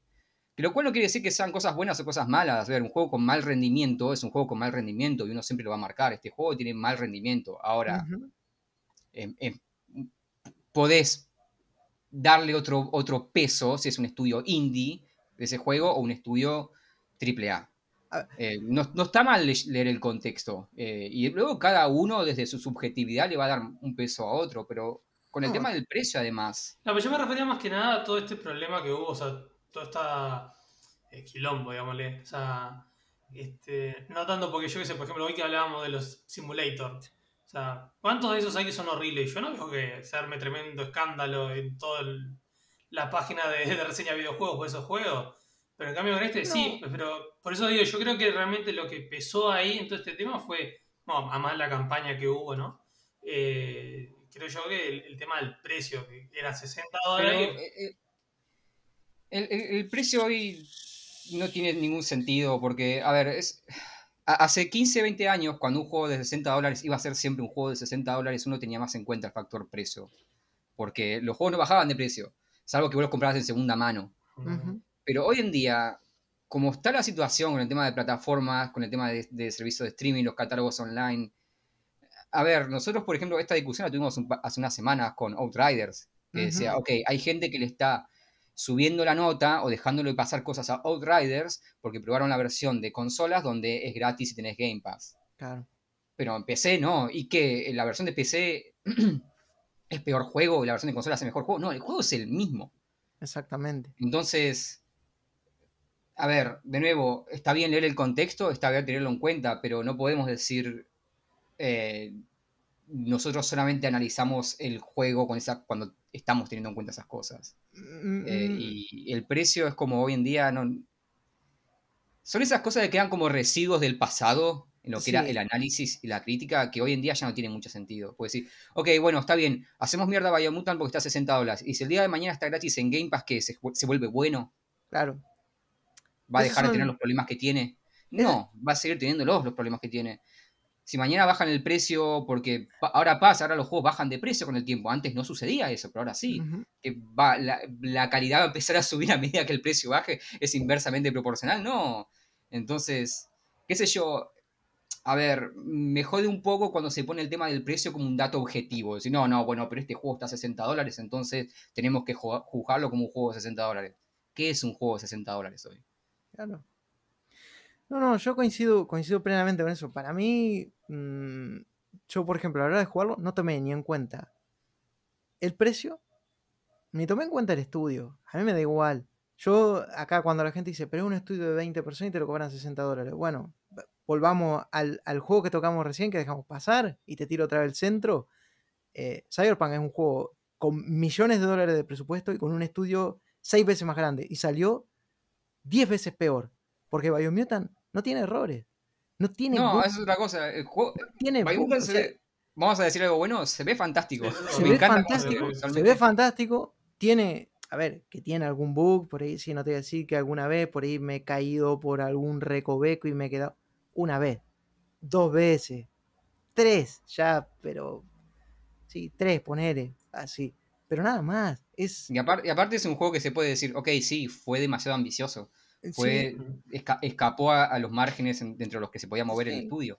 Entonces, de nuevo, pero ahí, por ejemplo, el, hecho de que sea un estudio de 20 personas afecta esa perspectiva. No hace el juego mejor, pero decir, ok, bueno, ¿cuál es el problema acá? Que es un estudio de 20 personas y quisieron, como dijiste vos, Frank, quisieron cagar más alto de lo que le da el culo. Ahora, si el juego fuese de Activision, no estaríamos teniendo esa apreciación.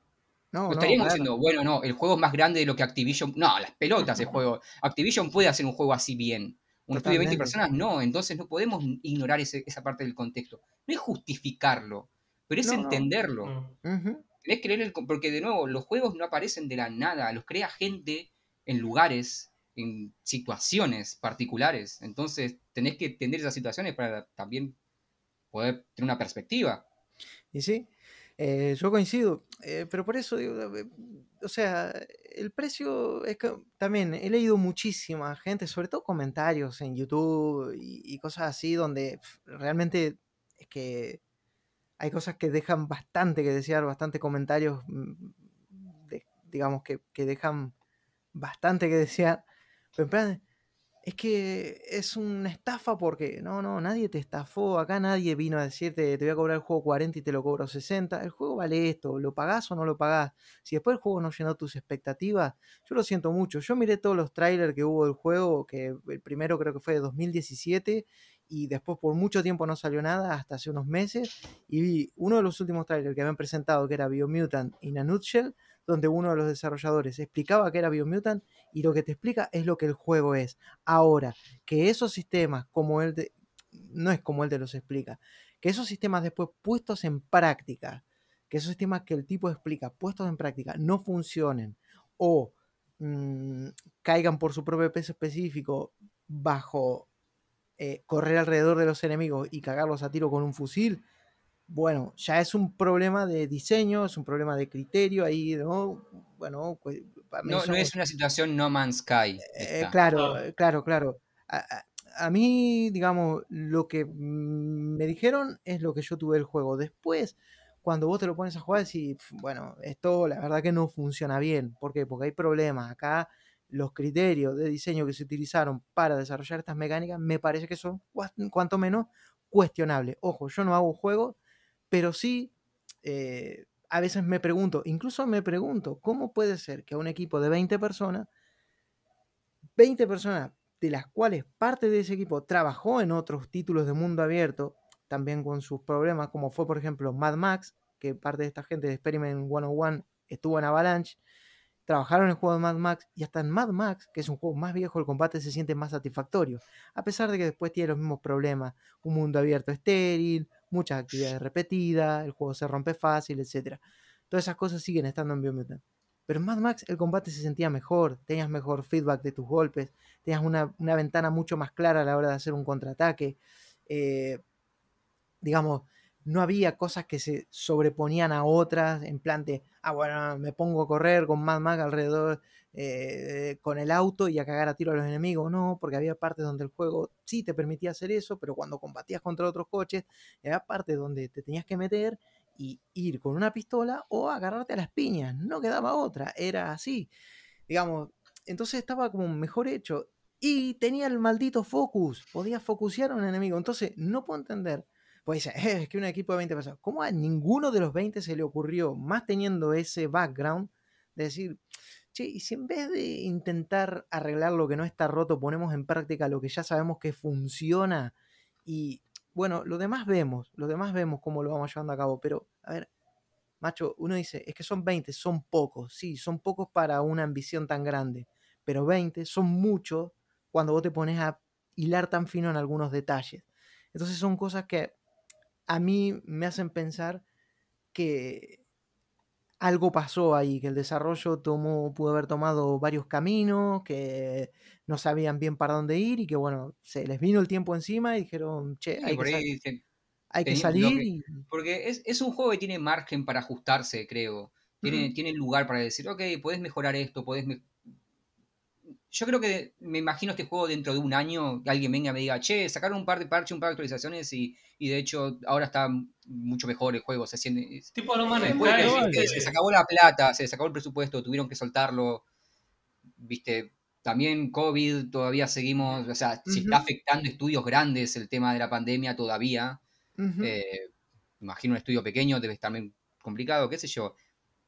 Creo que, a ver, ninguno nos parece un buen juego, no es que estamos diciendo la gente que cree que este juego es malo está equivocada. No. Pero me parece que tampoco está al extremo de, no sé, es inentendible esta cosa. Esto es el peor juego que se ha... Nos estafaron. Bueno, igual eso también quería comentar, que me quedé con algo que dijo Frank también, de los comentarios en YouTube. Este, qué importante destacar que esto estamos opinando del juego, ¿no? Estamos haciendo una crítica, pero no es un tema de, de ser hater, ¿no? Digámosle de la manera. Porque he visto comentarios de tipo, este, no sé si se enteraron que hay como una, tontería de gente peleándose porque dicen que le están diciendo tan mala crítica a Biomutant porque en Xbox se ve en 4K y en PlayStation no. O sea, es que eso, eh, eh, eh, pero eso, ya me parece estúpido ya a esta altura. O sea, Eso pasa cada vez que hay algún tipo de me parece, me parece, me parece estúpido, realmente me parece estúpido que, la gente se ponga a, pelearse por eso. Cuando en realidad lo que se está intentando hacer es una crítica del juego, no una guerra de consolas. Que... Ah, exactamente, acá eh, creo que se confunde mucho allí, por eso también te encontrás con cada comentario, pero esto, ¿de dónde salieron? Sí, lo más probable es que no lo hayas jugado, eh, lo más probable es que nunca vayas a jugar al juego. Eh, lo más probable es que ni siquiera tengas ni una PlayStation ni una Xbox, pero qué sé yo, se pregona esa, esa guerra absurda y para mí inexistente porque yo sostengo ya que esta nueva generación, bueno, esto daría para, para otro día para hablar mucho más, es algo que estuvimos hablando el otro día con Marian un poquito, sostengo que esta generación para mí va a tener que apuntar más que a mejores gráficos a a, ofrecer mejores experiencias lúdicas, a ofrecer cosas diferentes para que realmente se sienta un salto generacional. Posiblemente esa, esa nueva experiencia vayan por el lado de lo narrativo, por el lado de mecánicas más eh, ingeniosas, no sé, aprovechar el hardware para algo más que ofrecer 60 eh, FPS o un 4K o, lo que sea, digamos. Creo que ya los, eh, los extremos, o sea, tan, tan, tan chiquito, que si vos te pones a fijar desde la Atari a la Mega Drive, a la Super Nintendo, a la PlayStation y hasta la PlayStation 2, veías saltos realmente muy notorios. Ya a partir de Play 3 a Play 4, bueno, ya empiezan a ser cuestiones más técnicas, más actualizaciones de hardware, más... Bueno, sí, que hacen que los juegos se vean más lindos, pero al fin y al cabo todavía seguimos con Assassin's Creed dando vuelta, todavía seguimos con FIFA dando vuelta, todavía seguimos con Call of Duty dando vuelta.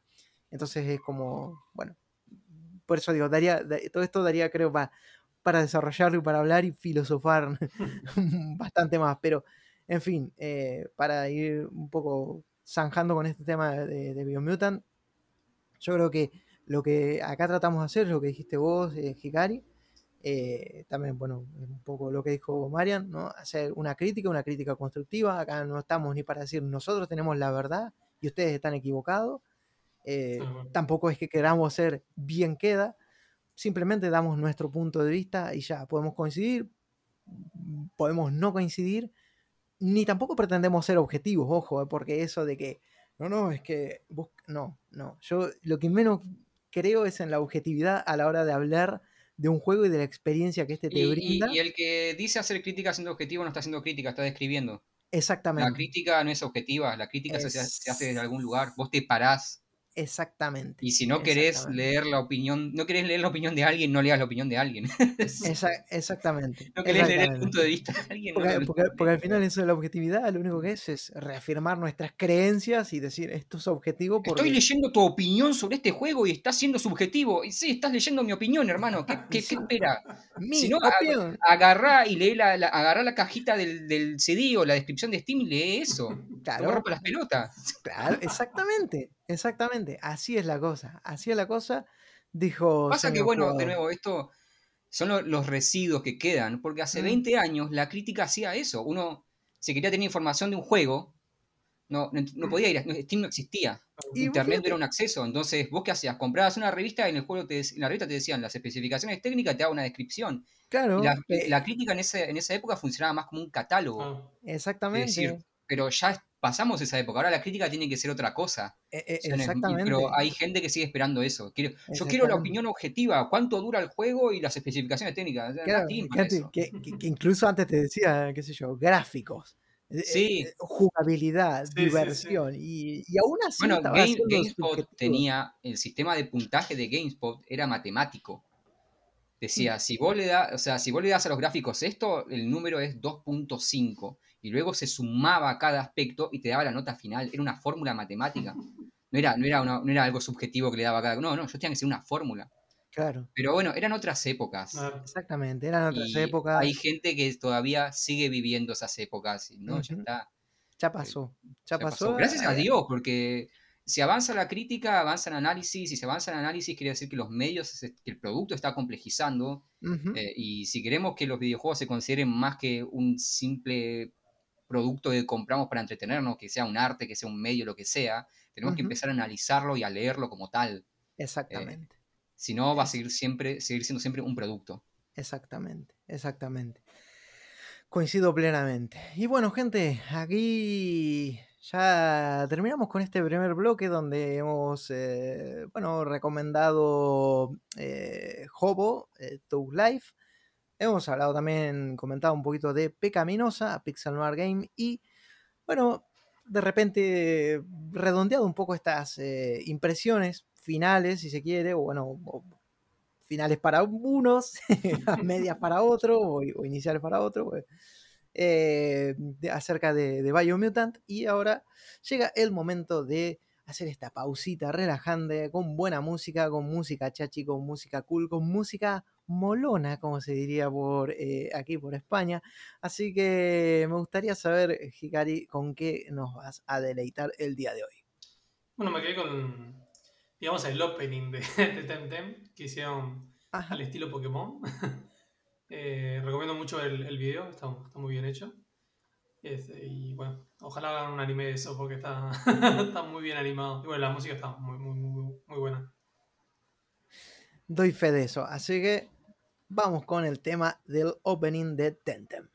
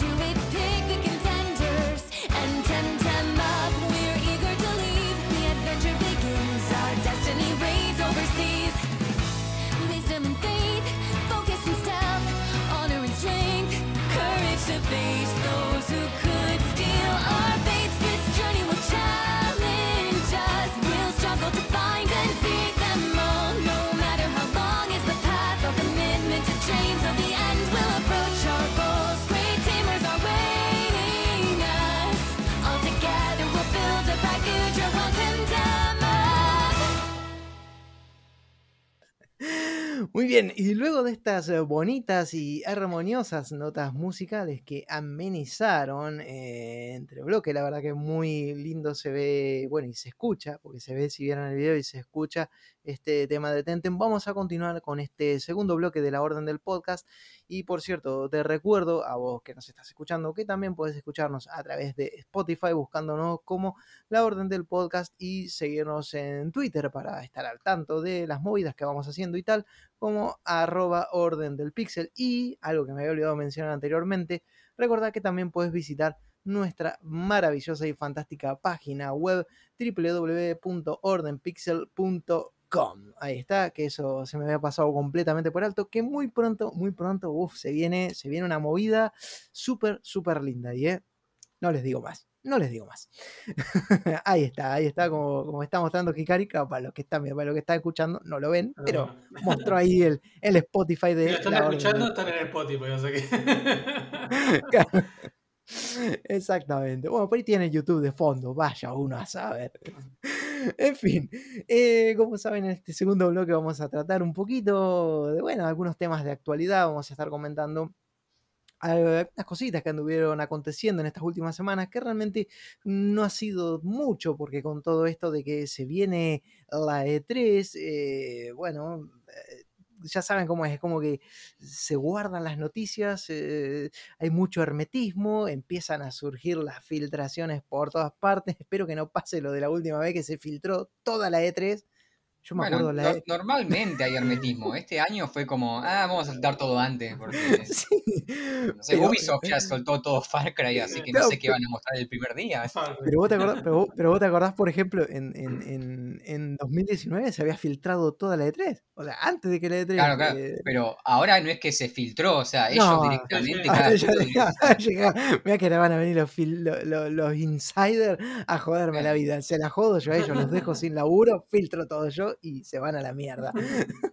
en fin, pero antes de llegar a esto de la E3, vamos a hacer un, pequeño paso por un par de noticias que, bueno, han dado que hablar y han levantado, bueno, una de ellas eh, cierta especulación respecto al futuro. Y el caso es que Naoki Yoshida, que es eh, productor de Final Fantasy, bueno, 16, del, del futuro Final Fantasy 16, pero también es productor de Final Fantasy 14, tiene muy, pero muy en claro que eh, las tecnologías como el 5G van a acabar con el reinado de las consolas. Así lo sentenció este hombre.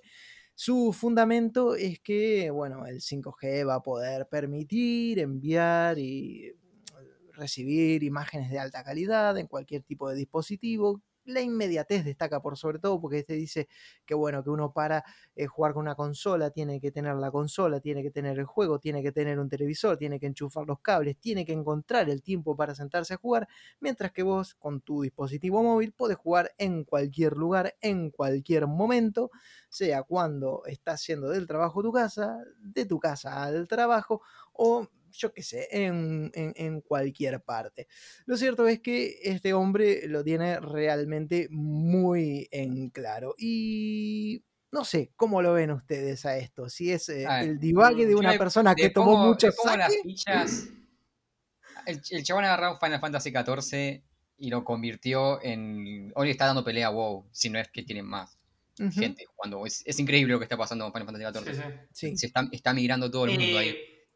Comentario aparte, les recomiendo ver el video de No Clip este, sobre Final Fantasy XIV, está muy bueno. Toda la historia de lo que, lo que pasó, el desastre que fue, cómo lo, este El lo proceso entre Sí, el la de pasar 1.0 a la 2.0 y todo el rework genial. que hicieron está genial. es fantástico, muy buen video. Está en YouTube, está subtitulado. Eh, son tres partes y la verdad muy recomendable. Eh, y te das cuenta que el chabón sabe. Sa- sabe y es interesante, siendo un, un desarrollador japonés, lo, la mirada que tiene de Occidente. Como, porque lo que salvó a Final Fantasy XIV fue cuando el chabón llegó y dijeron, hey, miremos WoW. Dejemos de mirar Japón, empecemos a mirar Occidente, que es donde esto está prendiendo. Ujú. Eh, y no creo que esté muy errado, no sé si diría 5G, pero eh, fíjate cómo se está rompiendo el tema de, la, de los límites de las consolas. O sea, Microsoft está apo- apostando a Game Pass, no está apostando tanto a consolas. Él es Game Pass, es el entorno, es la nube, es la nube, es, es la plataforma online. Sí, pero igual él está Eh, diciendo otra cosa. Él está diciendo algo como Stadia. O sea, de que vos tengas, puedas conectarte Bueno, bueno. y jugar directamente. No que te descargues el- los juegos. Pero ojo, ojo, ojo que Ojo porque- Microsoft tiene también su plataforma Sí. de, de xCloud. Está, pero Ga- Game, Pa- Game Pass a vos te permite, si querés, en tu celular, en la PC, en donde lo tengas, no es en la consola. O sea, de hecho, eh, Microsoft fue como muy. En la última de tres que se hizo, ellos fueron muy específicos de eso. Hey, Game Pass va a estar donde, en, en todos lados. Es como. Es, se va a convertir más en una, en una, en una industria de, de plataformas, de ecosistemas. Em, y Sony, Sony no creo que haga que vaya tan extremo, pero fíjate que se está ahora con, con el tema de, hey, vamos a empezar a soltar exclusivos en, en, eh, en PC. Eh, ta- ellos también tienen su sistema de, de- de catálogo online. ¿No? A ver, n- 5G no necesariamente tiene que ser vía streaming, también puede ser vía, o sea, el, el hecho de no necesitas una consola para jugar Ujú. De, de tu consola es online, tu consola es la nube, ahí tienes tus juegos, ahí tú tenés tu ecosistema. Luego, si, es, si, si decidís entrar a través de una consola, a través de una PC, a través de un celular, a través de lo que sea, pero digamos que tu ecosistema es algo que está en la nube. Em, Claro. Y no me parece muy alocada esa idea. Este hombre, eh, justamente lo, lo que decía es, bueno, esto de... de- de- eh, él destaca por su... A ver, yo dije por ahí de la inmediatez de los dispositivos móviles o tal, pero eh, es cierto que él habla también del, del hecho, o sea, de todo el proceso que implica tener que jugar y tener que, eh, ¿no? Eso que digo, enchufar la consola, tener la consola. Conseguir una consola hoy en eh, día es muy difícil. conseguir, Aunque tengas los medios, es muy complicado conseguir una consola. Eh, exactamente, con- conseguir la consola. eh, bueno, tener el, el tele que sea para esa consola, porque ahorita, claro, si hablamos de, 4K. de 4K y HDR y no sé qué, claro, para aprovechar espacio, también. o sea, una tele 4K no era Exactamente. Yo creo que en lo personal, creo que, a ver, la tendencia para mí va a ir siendo, bueno, como en su momento fue eh, el juego digital. convengamos que la industria del videojuego es una industria que avanza a pasos agigantados, avanza muy rápido, porque si uno se pone a pensar, nosotros teniendo, bueno, yo me caso, ya estoy pisando los 40, eh, pero prácticamente he vivido el, no te digo el nacimiento, bueno, sí, casi que he vivido el nacimiento de la industria cuando Nolan Bushnell tuvo esa visión de comercializar la- la- la- las consolas, ¿no? La Atari y tal, a nivel doméstico. Y desde ahí eh, fueron 40 años de progreso, pero a pasos que ya no podemos creer. O sea, cuando estábamos jugando con los cartuchitos, eh, ya en la cabeza de alguien, en la cabeza de Sega, ya se estaba gestando este Sega Channel, no sé si, si recuerdan o si lo escuchaban a buenas de nombrar, que era también como una especie de servicio, que vos pagabas una suscripción mensual y podías descargar demos y juegos exclusivos. Y estamos hablando ya de 90 y pico. eh, digamos, ya es como que todas esas ideas de algún modo se estaban gestando. Quizás, claro, fueron muy avanzadas para su momento, muy avanzadas para la época, pero sí es cierto que eh, lo que en un principio es una tendencia, luego pasa a ser un, bueno, una superficie de hielo quebradizo, ¿no? Donde uno tiene miedo de pisar hasta que luego decís, no, esto es firme, acá se puede pisar y lo normalizamos como pasó, por ejemplo, con el mercado de lo digital. Yo creo que en algún momento la tendencia sí va a ser esa, digamos, de, eh, bueno, de que podemos jugar ya, y por ahí no, ten- no tomando en cuenta plataformas como Stadia, que yo creo que Google no es referente eh, en casi ningún aspecto, porque todo lo que a Google no le funciona más o menos, porque no lo sabe Sí, o gestionar, sea, o- ho- es hoy nos reímos que- un poco de Stadia, pero en su momento cuando lo anunciaron era un plan ambicioso y muchos miraban y decían, eh, che, esto puede servir. claro, El problema de Stadia no es el concepto, es la pésima implementación que tuvieron con parte de Google. E- e- Exactamente, es que muchas veces Google es, es eso, bueno, esto no funciona, pa, lo desestimo, lo tiro y, y- y ya está. Y probablemente, capaz que Stadia le den más, eh, bueno, más banca porque han hecho una inversión muy grande. Pero sí es cierto que después que salió Stadia, bueno, eh, varios empezaron como a levantar la mano, a asomar la cabeza, a decir, eh, nosotros también estamos trabajando en nuestra plataforma de juego por streaming, Xcloud. Sí, eh, Sony tiene la suya, Nvidia Sony, tiene Nvidia, y exactamente. van calladitas, pero van bien, o sea, Eh, van eh, firmes, no es, no es eh, que eh, fu- fueron fracasos. Exactamente, eh, eh, Nvidia, esa, eh, justamente creo que es la que más callado ha ido y creo que es una de las que mejores funciona. Eh, y, y bueno, incluso de, de Amazon también se comentó que estaba trabajando en su, su plataforma ahí de, de juegos por streaming. Entonces, yo la verdad es que, es que no lo veo tan, tan alocado. Y de hecho, eh, si tenemos en cuenta que hoy la industria también apunta a mercados masivos como lo son los de China, los de India, donde eh, la mayor concentración de gaming está en dispositivos móviles, ojo, eh. Ojo que Eh, también Netflix, Son no sé si muy- vieron que va que está contratando gente para hacer videojuegos. Bueno, también, Mm. sí, sí, sí. No, sí, igual sí, yo sí. lo que iba a comentar, más que nada que yo no comparto lo, lo, que- lo que decía lo del 5G. O sea, sí creo que en un momento va a pasar eso de, de los juegos por stream. Pero no creo que ahora, no, no creo que en el... Creo que va a demorar mucho eso. O sea, por, Sí, por a el tema... Pero ¿qué pasa? Si vos me decís, yo qué sé, Estados Unidos o Japón o otro país que, que esté mucho más, este, la, la internet sea mucho más rápida y, y ande mejor ahí, yo creo que, o por ejemplo que el 5G lo implementen en su totalidad y rápido, puede ser que ande. Pero en otros países, yo lo Pasa que vos mucho. también, Ojo bueno. que Estados Unidos tiene un internet de mierda este día. Fue el, el problema este día fue, sí, fue internet de, de- Y, otra cosa, vos también que toma en cuenta que cuando se habla de que el 5G puede, digamos, el hipotético caso de que el 5G pueda desplazar o pueda terminar con el, reinado de las consolas, eh, siempre se refieren a mercados que obviamente no incluyen países de Sudamérica o, o países, eh, yo qué sé, donde, bueno, que lamentablemente es así, donde eh, somos, o, o sea, digo somos, porque yo al fin y al cabo soy un argentino que vivo en otra parte del mundo, pero no es que sea argentino. Eh, y es como que siempre terminamos siendo como el último orejón del tarro, digamos. Es como que, bueno, agarramos todo lo que viene de rebote, todo lo que, de- todo lo que ya fue probado eh, y, y- y puesto en práctica en otros, en otros lugares del mundo. Eh, entonces yo creo que cuando se habla de eso, se habla también que, bueno, eh, nos gusta o no, es una realidad, se habla de los mercados donde realmente se mueven las consolas, como puede ser gran parte del mercado de Europa, el mercado de Estados Unidos, el mercado de Japón y después todo lo que venga, ¿no? Eh, según el poder adquisitivo o la situación económica de, de cada país o la presencia que cada marca al fin y al cabo tenga, tenga en, cada, en cada país. Entonces, uno dice, claro, es que esto en todo lugar del mundo no va a funcionar, es que tal vez ni siquiera está contemplando esos otros No. lugares del mundo este tipo. Por ahí dice, bueno, esto cuando nosotros estemos jugando con nuestros teléfonos móviles, eh, con nuestra tecnología 5G y nuestro internet de super alta velocidad que nos permita jugar en todo full Sí, es- 4K, es una Ultra HD móviles.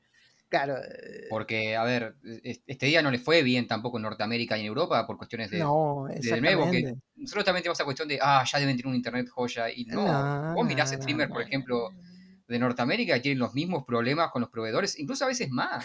A mí algo que me llama la atención es que, por ejemplo, yo en mi casa tengo fibra óptica y en algunas partes de Estados Unidos para tener fibra óptica tenés que alquilar una oficina. Eh, mirá. No, O sea, no, no, no, no dan fibra óptica particulares. Incluso, O por ejemplo, fíjate, allá tienen algo muy común que nosotros acá no tenemos, que es el tema del cap de, de información. Allá Claro. tenés un cap de descarga, por ejemplo, no sé, tenés un tera de descarga, después te, cap- te capean la velocidad. No, no, no, eso, Acá yo, eso no lo había escuchado nunca. Yo lo tengo. Ya- acá yo no tengo eso, yo bajo como un desquiciado y es como, ok. Pero allá es común, es como, ok. Entonces, a ver, esto no es una cuestión de, eh, viste, es una- es- lo digo porque el, sis- el, el inter- el acceso a Internet es difícil en todo el mundo y es muy limitado en todo el mundo, entonces me parece que estas estimaciones son no solamente acotadas a mercados, también son muy teóricas en cuanto a la tecnología. Por Ah, eso claro. es el 5G. Cuando el 5G, ok, va a ser esta cosa que va a facilitar eh, el, el in- el- el- el ingreso a internet o la, transforma, eh, la, la eh, transferencia de sí, información. Ahí está, se me mezclan dos palabras. exactamente, Es, es una, es, es armar castillo, eh, castillo en el aire. Ujú, eh, Sí, sí, hoy, hoy- hoy por hoy son, bueno, qué sé yo, de repente, pero a es posible, pero es un futuro No, ni posible. que hablar, tiempo. ni que hablar. exactamente, que, que- que- que es posible, pero bueno, tal vez este señor, no sé, lo agarraron, yo qué sé, pasado de saque y estoy valiente, Tenemos bueno, esta, esta limitación tecnológica hoy en día, pero el día que se puedan ampliar las fronteras de esta limitación, eh, se van a poder llegar a esos objetivos. Bueno, viste que Elon Musk está con el tema esto de los satélites, la internet por satélite. Que bueno, vamos a ver cómo, cómo va a andar eso. Sí, porque si ya va a andar bien eso, yo ya, ¿sabes cómo? Yo ya fui, ya me anoté, ya me anoté para prueba, o sea, ¿sabes cómo mando a, a cagar a los de Sí, también acá me eh, podrido? lo que pasó este, lo que pasó este último año y medio con el tema del trabajo a distancia y, y- y- y todo lo que es plataformas online, lo, cómo explotó también la, la infraestructura en cuanto a acceso a internet empezó a expandirse también porque la gente necesita ahora, ya no, Exacto, ya no es, exactamente. eh, especialmente con cuestiones como subida de datos, por ejemplo, también es Antes, importante. a- a- antes relacionábamos mucho el tema de internet al ocio, a bueno, a leer el diario, a mirar YouTube. Yo hoy por hoy, al margen de que ya en otros contextos era una herramienta de trabajo, hoy es una herramienta de trabajo normalizada y generalizada porque, porque Sí, mucha y gente aparte por ahí casa. antes la gente que usaba internet para jugar, para jugar, para trabajar, digo, no necesitaba de grandes conexiones porque era más que nada texto, era más que nada era información, era información muy básica la que, a lo que- comentar, sí, lo que sí. subía y bajaba. Pero ahora que tienen que hacer video, que tienen que hacer conferencias, que tienen que hacer streaming, ya necesitan de mejores conexiones, de mejor infraestructura. Exactamente, exactamente. Así que bueno, veremos qué pasa en el futuro, si, si estas predicciones del señor Yoshida, todos se llaman Yoshida, ¿eh? todos, Yoshida deben ser todos parientes o un, un apellido muy común en Japón, estimo, porque eh, muchísimos. Eh, y muchísimos que están metidos en el ámbito de los videojuegos aparte. Em, en fin, dejando de lado estas predicciones casi eh, dignas de Nostradamus, podríamos decir, del, del señor Yoshida, ha pasado algo. Y acá ya vamos a ir adentrándonos también un poquito en tema E3 y tal, pero bueno, antes de, llegar a eso, ha pasado algo y es que, eh, no sé si se enteraron, que eh, así muy, sin hacer demasiado revuelo, sin hacer demasiado aspaviento, eh, salió Herman Hulst, este señor, bueno, ex Guerrilla Games, ahora líder de PlayStation Studios, a decir que eh, God of War y Gran Turismo se retrasan. Eh, Dijo, eh, che, Gran Turismo y God of War se, se retrasan. Eh, y dio el anuncio, bueno, de que se van a retrasar para 2022 estos juegos, pero añadiendo algo que mm, dividió un poco a, a la comunidad, que realmente me parece algo estúpido, nuevamente volvemos con estas estupideces que me hace cuestionar mucho acerca de la madurez y la evolución que ha tenido la comunidad de jugadores en este último tiempo, porque eh, dijeron que el juego va a ser intergeneracional y, y hubo mucha gente eh, que, que- que puso el grito en el cielo por estas cuestiones. No sé si han estado al tanto de esto, si ¿Qué, han... qué quiere decir con No, la verdad que intergeneracional? no. Seguí muy poquito. Intergeneracional, intergeneracional es que va a ser un juego que va a salir, o sea, God of War, este Ragnarok, este God of War 2, o, o, bueno, o Ragnarok, o todos presumían que puede ser Ragnarok, no sé, pues solo se mostró un, un cosito así que Sí. decía God of War y nada más. Eh, iba a ser exclusivo para PlayStation 5, pero ahora dicen, eh, lo vamos a retrasar y también va a salir para PlayStation 4, o sea, va a ser un juego Ah, que va a estar alter- eh, eh, va a ser parte de las dos generaciones, del final de PlayStation 4 y de comienzo de PlayStation 5. Entonces, esto hizo que mucha gente se, se molestara, se enojara, eh, pusiera el grito en el cielo porque ¿y dónde está mi God of War para PlayStation 5? ¿Y dónde está mi exclusivo? ¿Y para qué me compré la consola si al final es un juego que va a salir para PlayStation 4? Cuando a mí me habían prometido que también, que iba a ser, mejor dicho, un juego exclusivo de PlayStation 5. Algo similar pasa con Gran Turismo 7, que lo habían presentado como un juego exclusivo de Play 5 y ahora también dijeron que va a ser para Play 4. Y uno que más reciente que se subió a ese mismo trencito fue eh, Horizon Forbidden West, juego que también va a salir en PlayStation 4. Mm.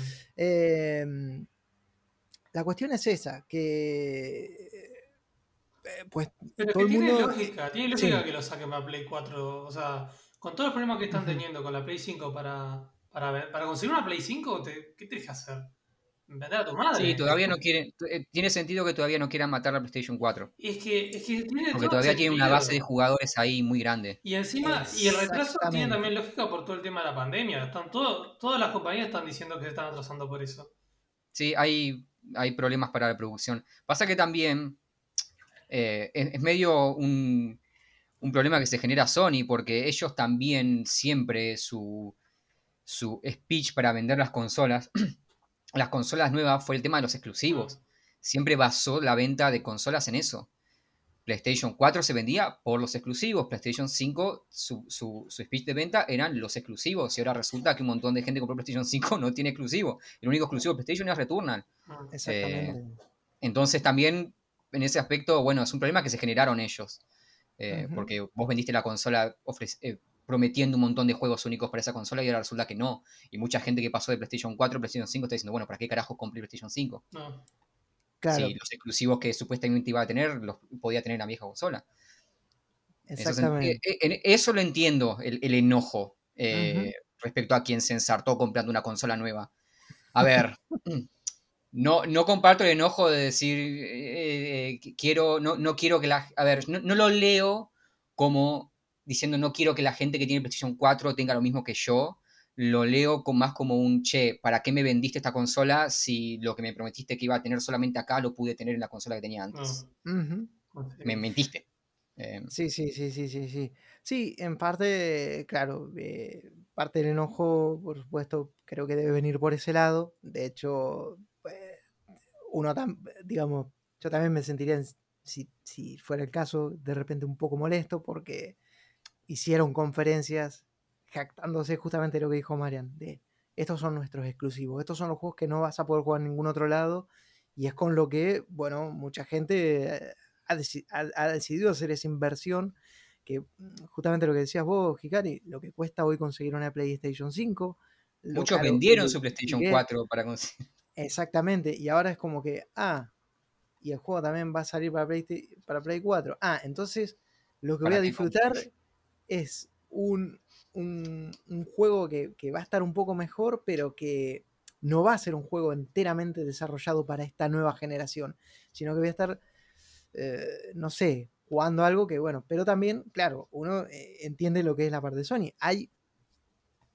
una cantidad enorme de usuarios que todavía tienen y disfrutan de PlayStation 4. Hay una comunidad tremenda de, Sí, Play- sí, de o jugadores sea, de eh, la 4. decisión de Sony tiene lógica. Pasa que es un problema. Siempre el punto de venta de PlayStation respecto a Xbox fue el- las exclusividades. Era como siempre el gancho. es decir, ok, eh, Xbox te ofrece todo este tipo de cosas, toda esta plataforma, todo lo que quieras, Game Pass, pero Demon Souls solamente lo vas a tener acá. El nuevo Horizon lo vas a tener solamente acá. God of War solamente acá. Exactamente. Y. Y aparte, uno puede decir, bueno, son versiones mejores. Tienes el PlayStation 5, vas a jugar una versión mejor. Pero hay mucha gente que no compró una PlayStation 5 para ver en 4K los juegos y todo eso, porque por ahí no tiene una pantalla 4K. Hay gente que son- va a tener la misma pantalla de siempre y compró la PlayStation solamente por los juegos. Entonces, Bueno. esa gente no saca ningún valor de la versión de PlayStation 5 de God of War, porque no va a tener una pantalla para aprovechar eso. Es decir, como, ok, bueno, tu, tu versión es mejor. No, mi versión es igual porque la voy a jugar en, en, en, mil- en 1080, porque no tengo 4K yo. No compré una PlayStation 5 por 4K. Lo compré porque quería God of War, el nuevo, y ahora resulta que lo podía tener en mi vieja consola. Eh, ¿Qué sé yo? Es, esa es, entiendo la decisión, pero es un problema que ellos mismos se arman con su discurso. Bueno, la Play 5 Exactamente. también es retrocompatible, o sea, es jugar lo de PlayStation 4, no es que te compraste la PlayStation 5 y te quedaste mirando el techo, ¿no? Eh, eh, eh, no sé si es Yo había leído que sí. compatible o me parece Depende que mucho del juego. me parece ¿eh? que lo que podés es, Sí. es, eh, es compra- o es sacar como un servicio que te permite jugar juegos de Play 4, pero no sé si es que vos tenés el juego físico de Play Yo 4. entendí como que sí, puedo- como que habían hecho para que vos pudieras jugar todos los de Play 4 como normal. Yo había entendido, yo había leído Mm. eso, por eso eh, lo comenté. Mm, no estaría, no sé, Eh, igual puede, puede, puede ser, ser, que de sí, todas ¿eh? formas, igual es un gasto que pusiste. Sí, no, no, Puede ser que hablar, sí, hablar, pero. Puede ser que sí, puede ser que sí. La verdad es que tampoco puedo afirmarlo, pero vamos a ponerlo que sí. Vamos a ponerlo que sí.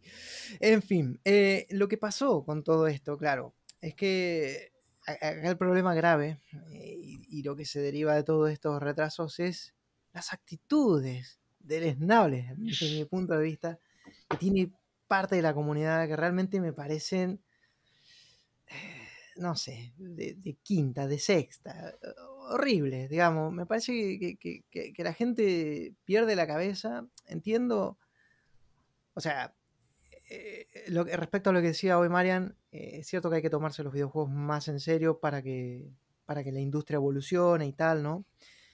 Pero tampoco olvidarse de que detrás de cada juego hay un equipo de personas trabajando y que un equipo de personas responde ante las decisiones de alguien y muchas veces es como que, bueno, no, si tu jefe te dice, che, eh, vamos a retrasar este trabajo un año, vos, por mucho que quieras, por mucho que, que no te guste, te tenés que amoldar a la situación de trabajo. Si te dicen, Contexto, los juegos no se crean en un vacío. E- Exactamente, exactamente. Hay un contexto, hay un montón de cuestiones que rodean. Bueno, lo que dijo eh, Herman Hulst también es que, que es algo cierto, eh, que tanto God of War como Horizon son juegos que si bien son de aventuras, también tienen una parte o un componente narrativo bastante importante. Podemos decir que la historia es mejor, es peor, pero al fin y al cabo tienen una historia, Sí. tienen un desarrollo de personajes, tienen, bueno, una serie de, de- cuestiones que, que involucra a escritores, a guionistas, que, eh, bueno, tienen que, escribir una historia, ¿no? ¿Y qué pasa? Eh, con esto del retraso, que a la comunidad no le gustó, algún zumbado por ahí, alguien que, que- perdió la cabeza, eh, le escribió a, a Lana Pierce, que es, era una ex escritora de IGN, también es streamer y tal, pero también es guionista y trabaja para Santa Mónica. Bueno, con insultos, o sea, en parte irreproducibles, porque al margen de estar burlándose, ¿no? De que, jaja, te contrataron y, y, y- y- te contrataron a vos y, y, y God of War se retrasa por primera vez en su historia, eh, estás demasiado ocupada, bueno, Es, claro, ese es el problema, no que haya una puta pandemia hace No, un año no, y medio. no, no. eh, No, no, el claro. problema es contratar a una mujer. Claro. Eh, eh, exactamente, dice, esta persona dice, eh, estás demasiado ocupada haciendo tus streams y recibiendo tus donaciones de, bueno, en fin, cosas que, que no quiero mencionar porque realmente son, so- es fuerte lo que le dice. Y eh, finalmente esta persona que le escribe a esta muchacha concluye como diciendo, ojalá que alguien eh, diga que, que te ojalá que alguien haga un anuncio informando de que te despidieron porque eh, sos una inútil y que finalmente el juego sí va a salir en 2021. Eh, eh, No, no, no, no, no. eh, no, a, mí, te juro, yo, yo veo estas cosas y, y me explota la cabeza. Porque digo, la comunidad, ¿no? Es como que ah, la comunidad de jugadores queremos eh, mostrarnos como. eh, eh, no sé, es que no entiendo, es de verdad. No, hay Me pone, problemas. me pone de mal humor, me pone de mal humor. ¿Sabes qué? El problema, que no es que hay gente con problemas, es que hay Mucha gente con un gran problemas. sector de la comunidad con es que, el problemas. tema es que no es casos aislados de gente con problemas, es algo sistemático. Esa es la, la cuestión. Exactamente. Es algo que no, no es- no es raro. No es la primera vez que leemos esto, sí. no es la primera vez que pasa algo así, es algo que sucede siempre. y es- También parte Creo que de- deberíamos dejar de hablar de una comunidad también. Pero pasa que parte es de la sociedad somos gente, también. somos gente. O sea, va- Claro, es que eso, es, es- es- es reflejo de una sociedad en la que vivimos. A ver, nosotros no hablamos de comunidad de gente que escucha música No, o claro. comunidad de gente que ve películas. Hay gente que ve películas, hay gente que... Y después tenés dentro de los géneros gente que se junta. Eh, loco, somos fan de esta banda, hacemos club de fan de esta banda. Eh. Me parece que tenemos que también, nosotros que compartimos este hobby, dejar de... Somos todos una... No, yo no soy una... Yo no soy parte, yo no soy amigo de este chabón. claro. Claro. Yo no tengo nada que ver con la persona que hizo esta. Y tenemos que empezar también a, a tener una posición respecto a eso. Es decir, nosotros no tenemos nada que ver. Empezar a, a, a- dejar afuera a esta gente en algo. O sea, empezar a denunciarnos. decir, no, yo, yo siempre digo, yo- vos sos gamer, yo no, yo soy una persona que juega videojuegos y tengo una opinión. Y claro. Eh, no, soy una- exactamente. no existe la comunidad. Claro, lo que pasa es que antes era como más exclusivo, o sea, digámosle, ¿no? era más pequeño. Claro, porque no era todo el mundo que jugaba juegos, era como un Y aparte era algo como que solamente podías juntarte con gente eh, que compartiera ese hobby en lugares muy específicos, en internet o en secciones de lectores de revistas en una época. Era como, Ujú. daba más la sensación de comunidad, Claro. porque era algo mucho más pequeño y te conocías más. Pero hoy ya es algo tan masivo que no tiene sentido hablar de comunidad. No, no, A ver, totalmente. eh, mi viejo juega en- en- todas las noches en el celular y es un gamer. Claro. no, claro, O claro. sea, y- pero todo el mundo, o sea, que mm, ya, de nuevo, casi como hablamos de la crítica de cosas que hace 20 años tenían sentido y hoy son residuales y ya no tienen mucho sentido.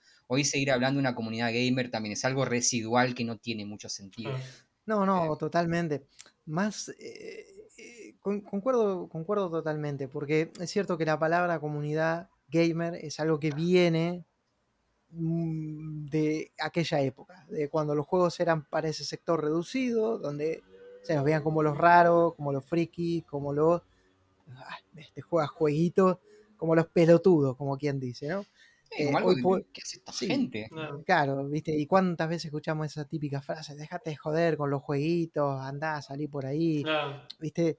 Y vos decís, no, no, no, es que esto es como, bueno, es parte de mi estilo de vida, es mi forma de ser, es lo que a mí me gusta. A vos te gusta ir y ponerte en pedo con tu amigo, a mí me gusta quedarme acá desvelado jugando hasta las 5 de la mañana, yo qué sé, son cuestiones que eh, con el tiempo han ido cambiando mucho y hoy por hoy es algo que sí está mucho más normalizado. Y es cierto que encontramos de repente, como decía Marian, su papá jugando con el teléfono, yo mi mamá jugando con, con- su móvil también, eh, mi viejo por ahí que se le pinta por jugar a algo en la PC, pero O sea, bueno, en- esta última pandemia me llamó la atención la cantidad de gente de pronto jugando videojuegos. Y gente que yo por ahí conozco y dice, "Ah, esta persona nunca tocó un videojuego en su vida y de pronto era... Entonces, ¿viste? Es, no es- aparte, no es algo tan raro, no es algo tan de difícil acceso, no es algo que tenés que ir a un lugar específico para, No, para acceder. Claro. claro, porque antes, antes nosotros nos juntábamos mucho en los salones de recreativos, Sí. en los arcades, ¿viste? Era, era otra, otra historia en otros momentos, era otro contexto justamente. Entonces, hoy por hoy que esta muchacha, ¿no? Por, bueno, cuestiones de un tarado, que es un tarado que lamentablemente refleja gran parte. Es un de- tarado representativo. Pero- Es un un tarado representativo. también ahí influye también un poco el tema del machismo, ¿no? O sea, la sociedad y todo el tema, o sea, porque justamente fue una mujer. Mm, Y bueno- no nos metamos, no nos metamos en berenjenales ver, complicados. Es, es un Coincido, pero, ojo. A ver, es un reflejo de eso, porque nunca vemos este tipo de cosas, o, o no, o no son tan comunes este tipo de cosas a un tipo. Eh, Bueno, fue claro. como lo de Aloy Viste. también, lo de la cara, que, que- que no, que está muy Claro. gorda, que no tiene maquillaje. Bueno, no, yo leí un comentario también el otro día. oh. No, pero eh, es cierto, a ver, yo digo, no nos metamos en berenjenales, pero a ver, hay cosas que, hay, hay veces que hay que embarrarse también. Es que deberíamos cierto. meternos, ese es el tema, deberíamos es, meternos, es, deberíamos empezar a deberíamos tocar meternos, estos temas. Es cierto, es cierto. Deberíamos- y y Porque- si no sabemos, deberíamos informarnos más o también traer a gente que sepa, a escuchar gente que Ujú. sepa. Es, hay que dejar de tenerle miedo a ese tipo de discusiones, porque si no, también le damos terreno a esta gente. Exactamente. Pasan estas cosas y la reacción de la mayoría de la gente, ¿cuál es? Bueno, no meternos ahí, no ignorarlos, Claro. ignorarlos. Y no, Claro, no se sí, puede no. ignorar esto, porque ¿sabes cuál es el tema? Hay gente que no puede ignorar esto. No, no, claro, claro, claro. Nosotros podemos ignorar esto porque a nosotros no nos afecta directamente. Pero para las personas que viven esto día a día, que son objetivos de este tipo de ataques, no pueden ignorarlo, no, No, pueden, claro. no pueden dejar pasar. Claro, Eh, claro. Y para ellos no es una minoría, Claro. para ellos es un, un sector representativo de la comunidad, es, es el sector con el que tienen contacto. Entonces, hay que meterse en estos quilombos. Sí, no es sí, fácil. sí, sí. ¿viste?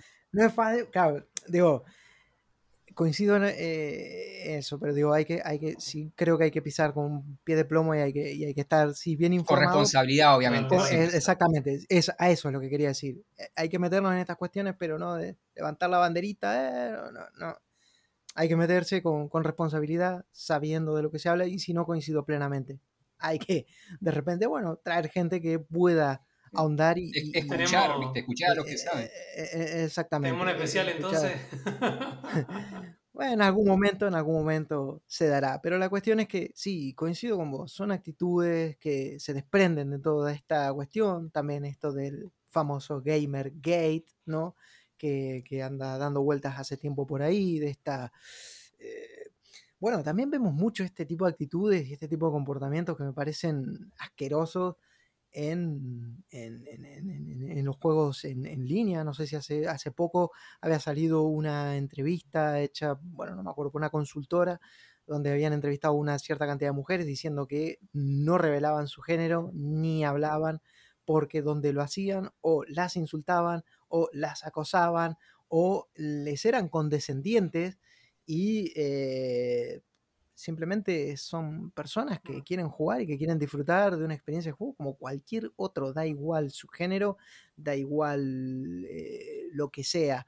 Quiere jugar, quiere pasarlo bien, como la pasa bien cualquiera de los que esté jugando, pero terminan siendo, de repente, mm, bueno, sí, las víctimas de eh, más insultos, las víctimas de eh, más cuestiones. Y a mí lo que me preocupa con todo esto es que justamente esa parte, eh, como decía Mariano, terminan siendo esos, esa parte medio tarado representativo, ¿me entendés? Y, y es lo que hace ver que de repente, cuando alguien ve de fuera todas estas cuestiones, alguien que está ajeno, dice, o sea, el peligro que corres es que se asocie a toda la gente a ese tipo de tarados. ¿Por qué? Porque son muy ruidosos, son muy quilomberos, arman mucho ruido y el que hace ruido al final se lo termina escuchando. Porque Sí. tenga razón, no, porque hace ruido simplemente.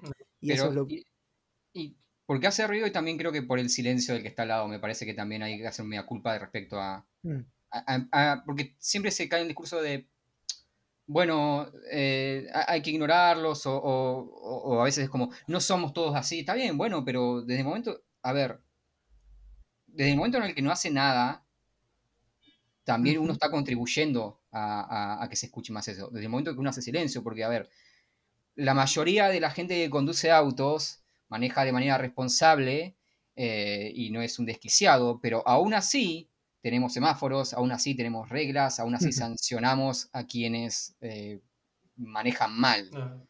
Eh, no ignoramos, no decimos, bueno, la mayoría de la gente maneja bien, no importa, este, este mató tres personas, bueno, no importa, ignoralo. No, si las tres personas están muertas no pueden ignorarlo. Eh, puede, eh, hay que empezar a tomar una postura, porque, por ejemplo, cuando se denuncian estas cosas, a mí lo que me llama la atención es cuando sale una denuncia de estas cosas, que yo, yo normalmente al menos las veo en lo que es Twitter, siempre quien denuncia es la víctima. Nunca ves un video recopilatorio de, de tipos insultando a una mina a poner en un videojuego eh, por parte de los otros miembros del team, de los otros hombres. No- Nunca ves un chavo diciendo, mirá, eh, hoy una chica se sumó al grupo y cuando dijo hola, mis compañeros empezaron a decir, no, siempre es la víctima la que sale a denunciar. Y siempre son otras víctimas las que tienen que salir a defenderla. Nunca es el resto de la, de la comunidad. El resto como el discurso de, bueno, no es, no- viste, como, no, yo no soy así. No importa si no sos así. Pero estás dejando Sí, que pase, o sea que. Estás dejando que pase. Y si vos vas por la calle y ves a alguien cagando a palo a otra persona y no haces nada, estás siendo cómplice. Ujú. Desde tu inactividad, aunque no estés ayudando a cagar a palo a otra persona, no estás haciendo nada. Estás, porque sos, sos cómplice porque sabés lo que está pasando, sabés que está mal y vos no estás haciendo nada para evitarlo. Exactamente. Y, y- y- esa transformación tiene que venir también de nuestro lado. O sea, nosotros por ahí, viste, como hombres, nuestro papel no es tanto decirle a, un- a la- a las mujeres qué tienen que hacer. Nosotros no tenemos que decir eso. Nosotros tenemos que decir a otros hombres, los que están, nuestros compañeros, Claro. nuestros amigos, decirle, che, boludo, no da. no, Claro, no, no Claro, puedes hacer sí, eso. sí, obvio. Exactamente. Eso- ese es nuestro papel, ¿no? Y también fijarnos, porque a veces nosotros también hacemos cagada, ¿viste? Pero bueno, mm, lo que no podemos hacer es decir, bueno, es- es- son minorías, son otra cosa, eh, porque es taparse los oídos, y la, la, la, la, la, la, Claro, la. No, sí, tal cual. tal cual. Totalmente, totalmente de acuerdo, totalmente de acuerdo y sí, eh, hay que ser, hay que tomar un poco más de cartas eh, en el asunto, bueno, y una tristeza que, que nada, que estas cuestiones sigan sucediendo. Algo, algo respecto a lo del... em, la imagen del personaje este de Horizon, no, no, nunca jugué los juegos, no me acuerdo el nombre. ¿Cómo? Aloy. Ajá, Aloy. Aloy. Em, al parecer el dibujo original con la cara transformada, el autor lo hizo en joda, como burlándose de las denuncias. Ajá, Entonces el- el- la persona esta se estaba cagando de risa después de que lo hayan tomado en serio. O sea, la gente de la cual se estaba burlando sí, sí. se tomó en serio su dibujo eh, y se estaba matando de risa en Twitter porque lo, lo ha hecho. eh, esto es lo que quieren, entonces acá tienen, acá, acá tienen su, su personaje femenino descafeinado, completamente ajeno a la realidad del juego. Tomen, diviértanse, esto es lo que desean. Y el resto de los otros orcos, sí, sí, esto es lo que queremos. Dios mío. Fue buenísimo. No, no, no. no. Ay, me, eh, A mí me me- encanta por el. eh, no, no, pero es una mujer, tiene que estar maquillada, no sé qué. Imagínate vos en medio de la, de, de- de la jungla Sí, esa, haciéndose el skincare todas las noches. con sí. los bichos ahí, y la tipa ahí haciéndose leñador y nada, te cagas. Pero aparte, ¿sabés lo que es más gracioso? Que esa es la gente que después llora y dice, oh, en esta sociedad de hoy en día todos se ofenden por nada, son todos almas de cristal. Hermano, hicieron, le, le- le- le ensancharon un cachito las cejas a un personaje y estuviste llorando en Twitter tres días seguidos Sí, sí. y, y decís que los otros son todos unos llorones. No, no. Son un cago de risa, pero... Eh, la verdad que sí. En- La en verdad que- Como dice, en fin, la hipotenusa, como se suele decir, ¿no? El problema es que hay, hay gente que escucha a estas personas y toma decisiones en base a lo que dicen estas personas. Y ahí es cuando decís, ah, ok, ya no es tan gracioso. No. En fin, pasemos a otros temas un poco más eh, agradables, más coloridos y bueno, ya es el- lo último que nos queda tocar y es un poco comentar esto, bueno, vuelve la E3, vuelve la ilusión, al menos para mí sí. Yo entiendo que debatimos acerca de si la E3 era necesaria o no es necesaria, pero es que la E3 vuelve a estar en el aire, vuelve esta época de E3 y a mí no sé, el estómago se me llena de maripositas y empiezo a pensar, a ilusionarme con qué, vamos a ver, con qué cosa, al margen de que ya hemos visto bastante, como decía hoy Marian, de forma anticipada, eh, y hay muchas, de muchas em- eh, empresas, digamos, no espero grandes novedades, pero hay otras que sí, hay otras que sí, quizás, eh, quizás nos sorprendan, para bien o para mal. Pero bueno, em, vamos a comenzar haciendo un repaso, si les parece, la E3, como, como ya saben, eh, va a ser entre el 12 y 15, si no me equivoco, corríjanme por favor. Eh, 12 y 15 de junio vamos a tener varias conferencias y bueno, algunas, eh, como siempre, forman parte de lo que sería esto E3, otras, eh, bueno, se suman a este contexto, a esta, bueno, como, a- como DLC, podríamos decir. Eh, el 12 de junio comenzamos con la conferencia, una de las más esperadas por mí, te juro, para mí va a ser otra vez la mejor. Devolver Digital Sí. eh, dice presente, va a tener otra vez su conferencia. Ya salió un post ahí en su cuenta de Twitter oficial con esta, bueno, esta actriz que personifica a Nina Schurz, eh, diciendo el futuro comienza el 12 de junio.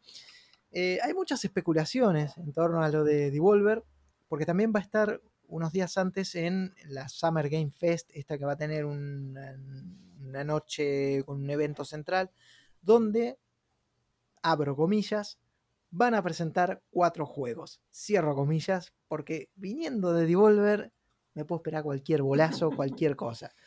Eh, y que no me extrañaría que presenten juegos que ya están en el mercado. No sé.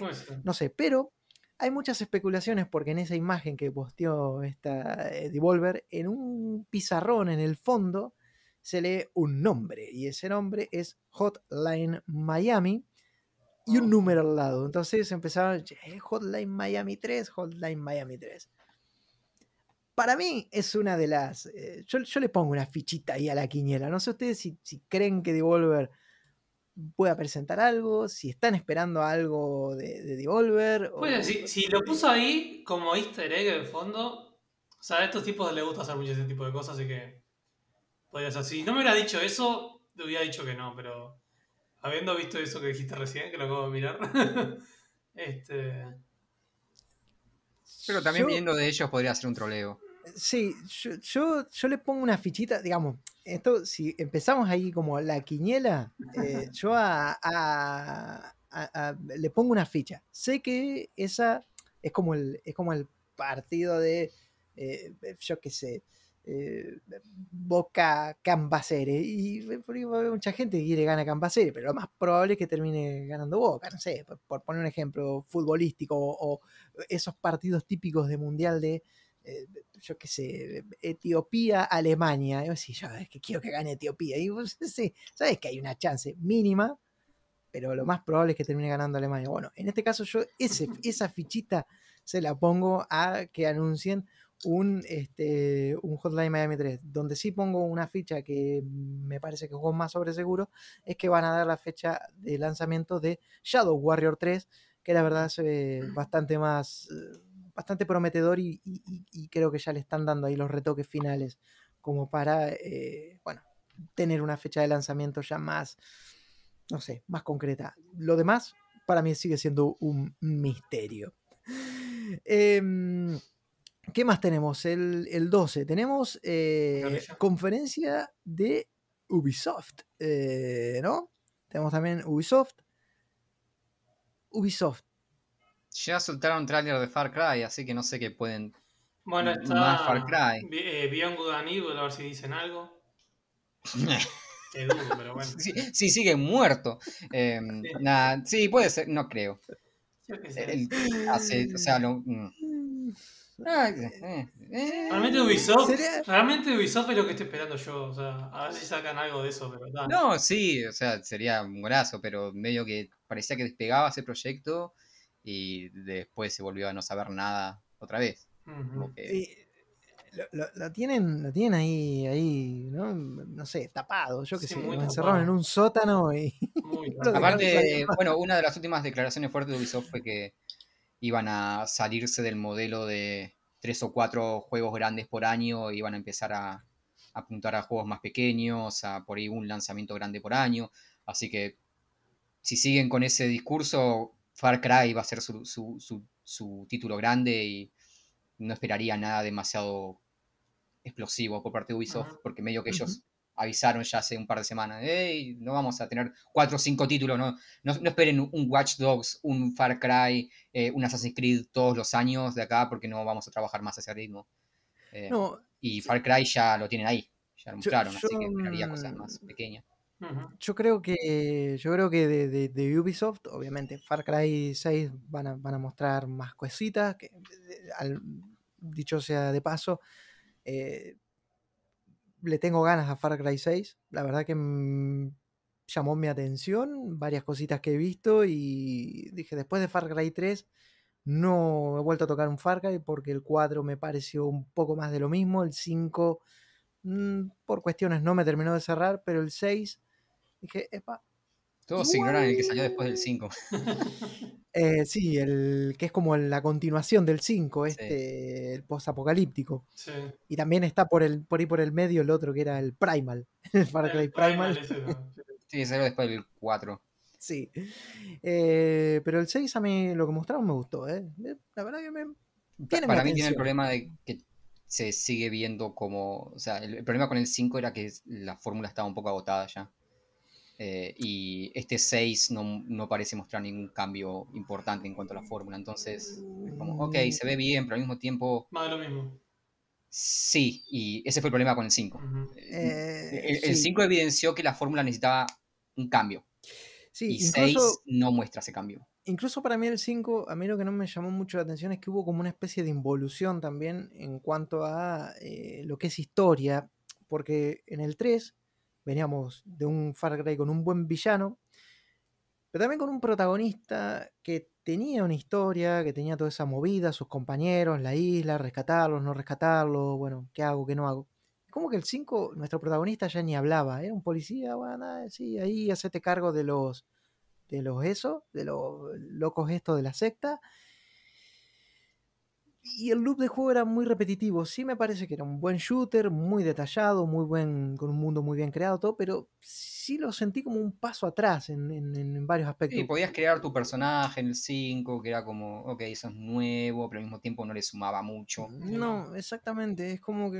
Entonces, bueno, este 6, al ver que tenemos ya un protagonista, o bueno, en este caso, una protagonista, también me llamó mucho por el hecho de que está Giancarlo Espósito haciendo el villano, que es eh, Fring, digamos, a mí en Breaking Bad me encantó y, y- y creo que puede hacer un muy buen papel ese, ese tipo haciendo el villano, creo que le puede, puede enriquecer mucho y puede volver a ofrecernos uno de esos villanos Sí, memorables. pero, mm, eh, recordemos que en Far Cry 3 a, a Buzz lo matan a mitad del juego y es como, ok. no, no Sí. tenía tanto También, peso al final. pero, hey, pero vas, eh, Sí, sí, general, pero después cuando ves a menos de la mitad del juego, de hecho, que muere, decís, ah, ok, y ahora que ah, mete otro villano que nada. sí, bueno, sí, sí, sí, sí, Spoilers. sí. Eh, Spoiler, No, bueno, sí, ya tuvieron tiempo 3. suficiente para jugarlo. bueno, de Sí, hecho, la historia con, con ese personaje en realidad es que iba a ser mucho menor. Eh, el actor contaba que iba a ser mucho menor el personaje, pero le gustó tanto la performance que dio él cuando fue a hacer el casting que decidieron darle más tiempo Eh, eh, sí, en, en el juego pantalla. habían quedado En pantalla. En fin, pero bueno, al margen de, de- de Far Cry 6 y lo que nos puede interesar o no, yo mm, pongo un par de fichitas ahí en la conferencia de Ubisoft con que puedan llegar a hablar eh, acerca de algo relacionado con Splinter Cell. Puede ser. De repente, algo Mm. relacionado con Splinter Cell. Mm. Creo, eh, creo que pueden llegar a, a presentar algo acerca de este nuevo eh, The Division, pero que Sí, va a ser ser. eh, medio online. Sí, free, free- free algo free to play. play, sí. Eh, bueno, que online ya es, pero quiero decir, sí, free to play, eso quería decir, que no, no sé cómo lo encararán. Creo que pueden llegar a, a mencionar o a tocar algo de eso. Seguramente Eh, alguna expansión para The Division.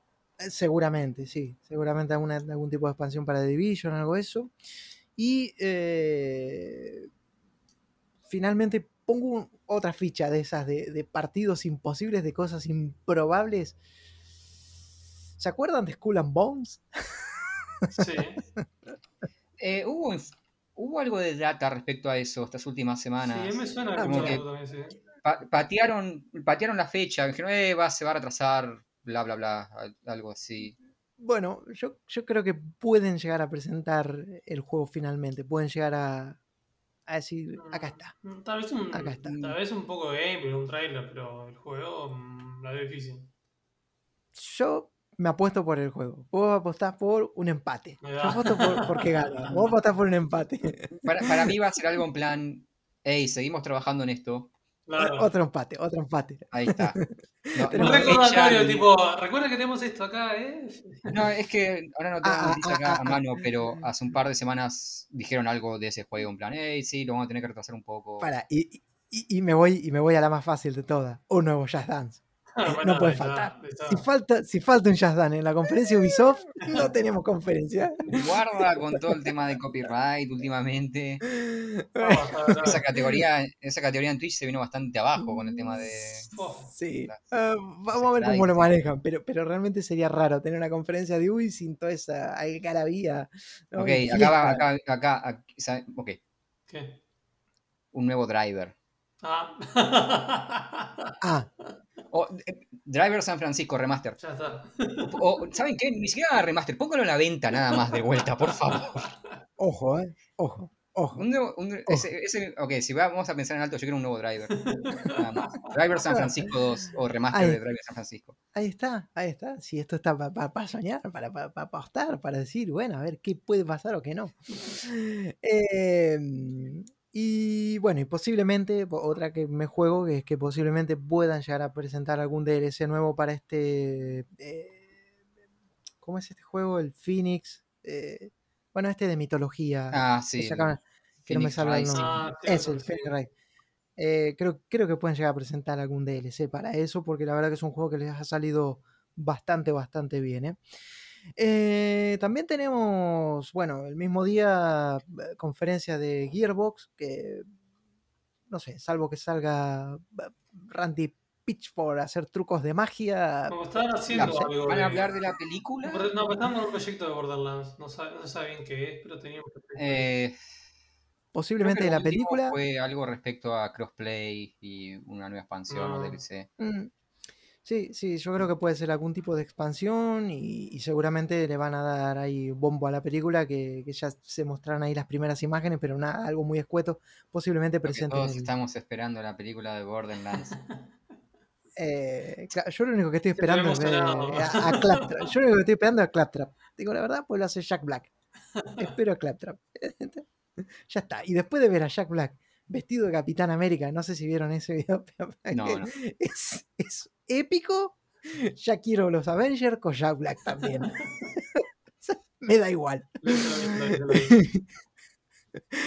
Bueno, día 13, y acá se viene algo más jugoso, algo que, uff, acá sí que da para, pa- para las pajas mentales como, como loco. ¿eh?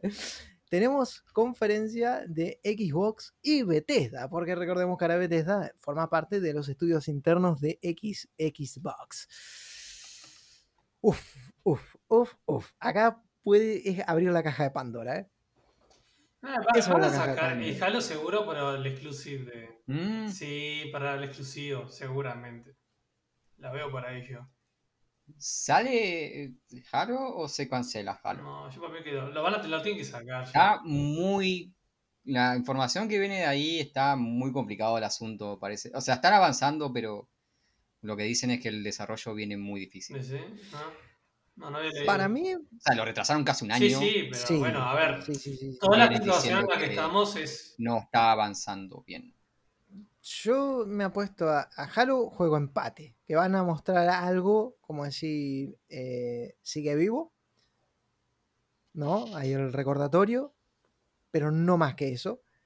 Ahora, sí le pongo una ficha ganadora a Age of Empires 4. Creo que, que ahí, a pesar de que ya mostraron bastantes cosas del juego en, en un- en uno de estos eventos dedicados únicamente a Age of Empires, creo que pueden, no sé, ampliar un poco más respecto al juego y de repente hasta dar una fecha de lanzamiento que la vaticino para el año que viene, eso sí. Bueno, el otro esperando es Eh, Starfield, a ver que muestren algo, ¿no? mm, sí, Starfield. Starfield para mí eh, va a ser algo en plan. Starfield existe. Mm. Existe. Yo creo que va a ser medio lo mismo, claro, lo mismo. va- puede, puede venir por ahí. Eh, creo que va a ser un, un empate. Y Starfield sí, van a mostrar algo, pero va a ser, existe eh, y seguimos trabajando en él, porque recordemos que lo que se vio en su, prin- su día fue un tráiler súper escueto que decía Sí, fue un Starfield anuncio. y nada más, lo mismo que se vio de The Elder Scrolls 6, juego que para mí no va a estar, The Elder No. Scrolls no, No, no olvidate. ese sí que le pongo, ese sí que le que apuesto a, a que no. Eh, Eh, ahí con Elder Scrolls hay una situación muy parecida a lo que pasa con GTA. El online le va muy bien. Eh, Elder Scrolls sí, Online, de hecho sacaron una expansión esta semana y ese juego le, lo dieron vuelta al asunto porque también tuvo un lanzamiento bastante pobre y, sí. y Mm. es muy popular ahora. Ujú.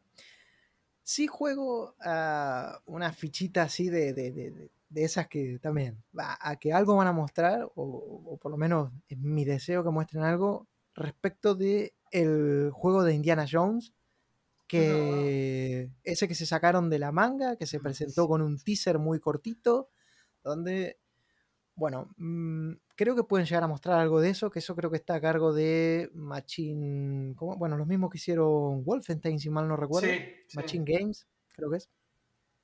Creo que pueden. Wolfenstein 3, ¿Eh? o- ojo, ojo, eh. Ojo. Wolfenstein 3, Ah. ojo. eh. Pero no creo. no creo, lo, lo veo más como algo de, de 2022, pero yo creo que... Ojo, a- al menos por ahí tal vez algo de existe, existe Pasa la que, idea. Pasa que, Creo claro, que va a haber mucho de eso este año, mucho de, hey, está- eh, tenemos esto- todo esto, claro. te- tenemos, te- sí, tenemos, tenemos un, un papel en una pizarra que dice... Muchos proyectos, ¿no? O sea, de. Sí. Bueno, estamos trabajando en esto, en esto, en esto. No tenemos, no tenemos para. No tenemos juego nuevo, pero tenemos estos proyectos acá. Por eso, por eso digo que creo que pueden llegar a mostrar algo de esto de, de Indiana Jones, como para decir, tenemos cosas que mostrar, porque ya sabemos los proyectos en los que están trabajando. Ahora lo que queremos saber es qué tan avanzado o qué tan en, en- en- el aire están todas esas cosas. Claro. Y después, bueno, po- posiblemente algo de Fable. También apuesto a que, a que muestren algo del Fable, este remake. O, o no sé si es un, un remake, creo, de, de- de Fable. Posiblemente puedan mostrar algo de esto, pero también mm, me juego a que va a ser. Mostramos eh, Fable. Y ya está, un tráiler. Y eh, no se me viene ahora otra cosa a la cabeza. Si me pueden venir así, yo qué sé, historias. Game Pass, van a hablar de Game Ah, Pass. seguro, seguro, de Game Pass y las bondades de Game Pass, eso fijo, eso coincido plenamente, van a, van a meter ahí, van a darle mucho bombo a Game Pass, posiblemente larguen algunos bombazos, ojo, Sí, en cuanto a de la- catálogo. Claro, del anuncio de Game Pass pueden, de repente te sacan con que Persona 5 llega a Game Pass, eh, no sé qué, llega a Game Pass, pa, pa, no sé qué. Ojo, puede, puede, puede venir también eh, cosas por ahí. Y Puede ser también. Ah, Sí, hay si rumores. Kojima hay va a decir algo, esta de 3 va a ser en Microsoft. Sí, sí, sí, sí, sí, sí, totalmente. No, totalmente. y puede, puede, que eh, si es que no se cumple esa predicción esa, o ese rumor que anda dando vuelta por ahí, que en, la, que en el Opening Night Live de este Summer Game Festival se hable de Elden Ring, yo veo que Elden Ring se presenta en E3 y en conferencia de Microsoft. Mm, Y otro juego que eh, pueden llegar a dar un batacazo ahí por la buena relación que han mostrado estar teniendo en estos últimos tiempos, que ya habiendo concluido el tiempo de exclusividad de Final Fantasy VII en PlayStation 4, digan Final Fantasy VII Remake llega a Game Pass. Mm. Mm, la tiro ahí. ser. Bandai Namco va a tener su propio evento, ah, según el programa, así que Ah, bueno, no, si entonces... Elden Ring sale, Sí, si va a menos No. que el evento esté integrado al de Microsoft.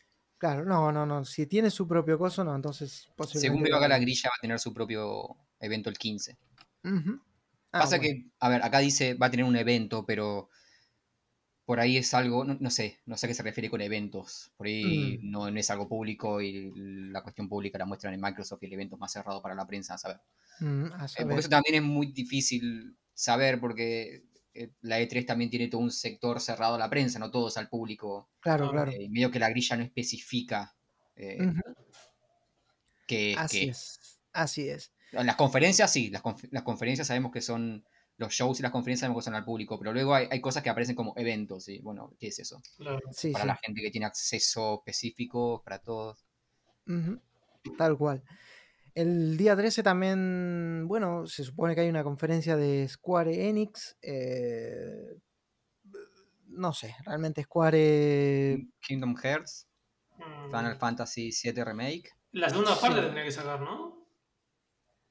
Puede No, que no- muestren no algo o, no hablen algo. Ah, Final Fantasy. Sí, sí, la segunda parte. No, Final Fantasy Remake lo que están sacando es la versión de PlayStation 5 y un Sí. DLC. Va. Mm, No es la segunda parte todavía. No, la segunda Ujú. parte hasta 2035, más o menos nada.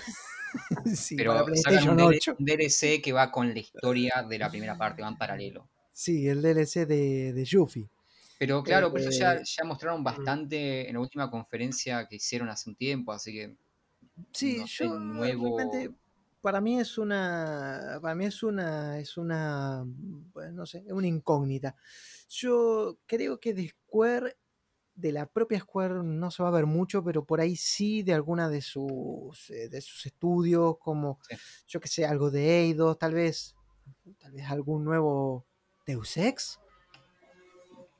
Yo No qué sé, creo. un nuevo Deus Ex. No, creo que sea- Ah, no, porque el eh, equipo de Deus Ex se había puesto a hacer lo de Marvel Adventure. ¿Cómo? El equipo de Deus Ex había dejado de hacer el Deus Ex que estaban haciendo y se habían puesto a trabajar en el Marvel Adventure, que fue el que sacaron hace poco.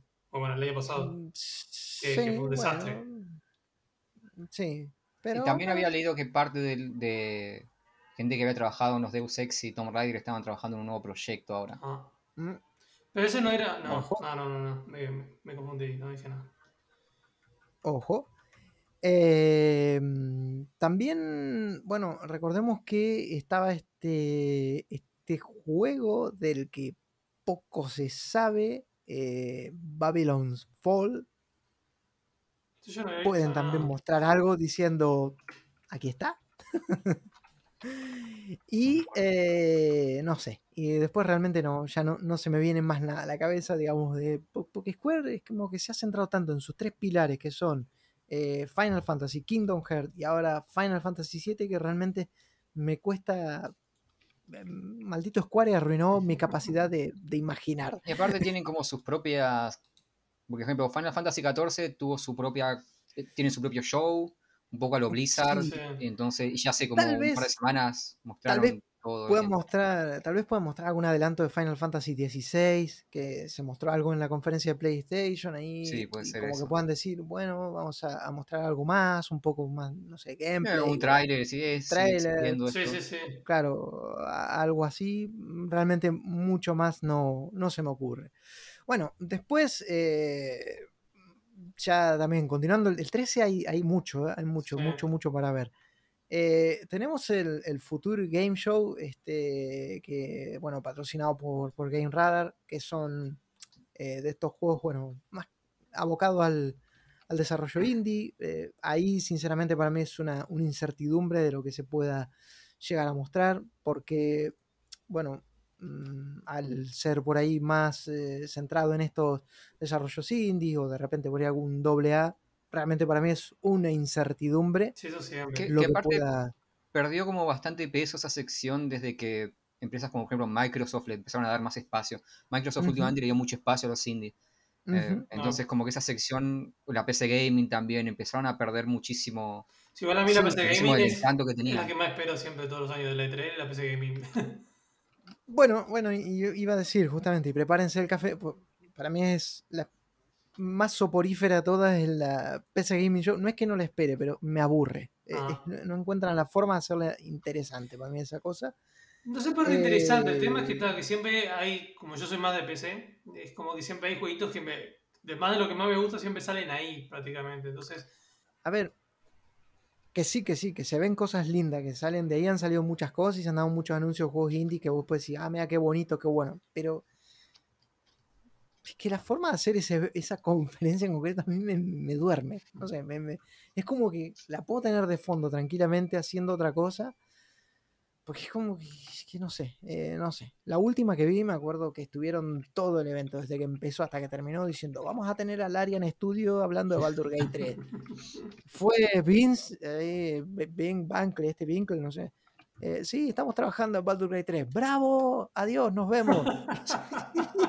Pero estuve esperando toda la conferencia para que me hablen de Baldur Gate 3 y eso es lo único que tengo.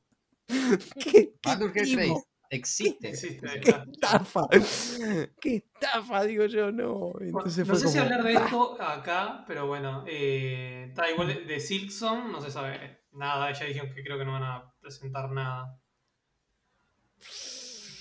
Pues yo Silson no, no, no, no, no, no lo veo, ¿eh? No lo veo. Mm, Así que bueno, ahora que seguir esperando. o- salvo que lo hagan. Yo, yo ese juego lo veo más. Si muestran algo en Microsoft, eh, O Nintendo, tal vez. Nintendo también. Sí, alguna de esas dos. Lo veo más o- en esas, en esas dos. Exactamente. Después, el mismo 13 tenemos eh, conferencia de Warner Bros. Ahí con Warner hay una, una cuestión, eh, hay un tema, porque hace poco eh, Warner estuvo, yo no sé si es que si compraron parte de las licencias de Warner o no sé, sé que hubo ahí un, un tema de, de esto de compra-venta eh, que Warner se quedó con cierta parte de las licencias y otra compañía que ahora no se me viene el nombre a la cabeza se quedó con otra parte de las licencias. Entonces hay mucha incertidumbre. Hay mucha incertidumbre acerca de qué es lo que se, qué es lo que pueda seguir realmente en desarrollo, qué, qué va a pasar con los juegos que estaban actualmente en desarrollo. Eh, pero teniendo en cuenta lo que se ha presentado, eh, creo que, que van a mostrar algo más de estos juegos basados en, en DC, ¿no? De Sí, este que tenía Injustice. el- sí, algo, algo, algo de Injustice, algo de eh, este Suicide Squad eh, y algo de este otro juego. Yo lo único que espero es el de Howard, el de, el de- el de Harry Potter. Lo único, lo único que espero de esto. Bueno, que eh, el video que habían mostrado la otra vez estaba muy bueno. Tipo, tenía mucha pinta. el- yo creo que se puede llegar a estar. El Gotham Knight, este es el otro juego que me refería que no me salía el nombre, que también puede puede puede ser eh, que esté ahí también y eh, yo qué sé si, si me animo a tirar así algo algo alocado o algo que a mí me gustaría ver eh, quisiera un, un juego de Superman hecho por Rocksteady. Eh, como que digan y presentamos el juego de Superman. El juego de Superman tan rumoreado y del que tanto tiempo estuvo circulando ahí eh, especulaciones y, bueno acá está. Este es el juego de Superman y lo hace Rocksteady. Ah, Ed Boon hizo en la semana una encuesta respecto a qué remake le gustaría ver a la gente. Em, creo que vi algo creo que vi algo y Sí, creo que sé de ah. qué juego estás hablando O sea, la mayoría de gente puso Shaolin Monks. Eh. Lo cual está mal, porque la remake que tienen que hacer es Sub-Zero Chronicles. No, que es un buen juego. Voy a pelear siempre, pero y tendría una muy buen eh, remaster. Ey, pero ojo pero que Shaolin Monks igual se merece un se merece un remake ¿eh? Pero el Shaolin sentido Monks de puede que- jugar hoy. Creo que Shaolin Monks, es, eh, me encanta Shaolin Monks, pero creo que es un juego que envejeció. Para ese estilo de juego, hoy lo puedes jugar. ¿sí? Ok. Sub-Zero Chronicles me parece que está mejor sí, estaba, es, más apto para hacer una, una...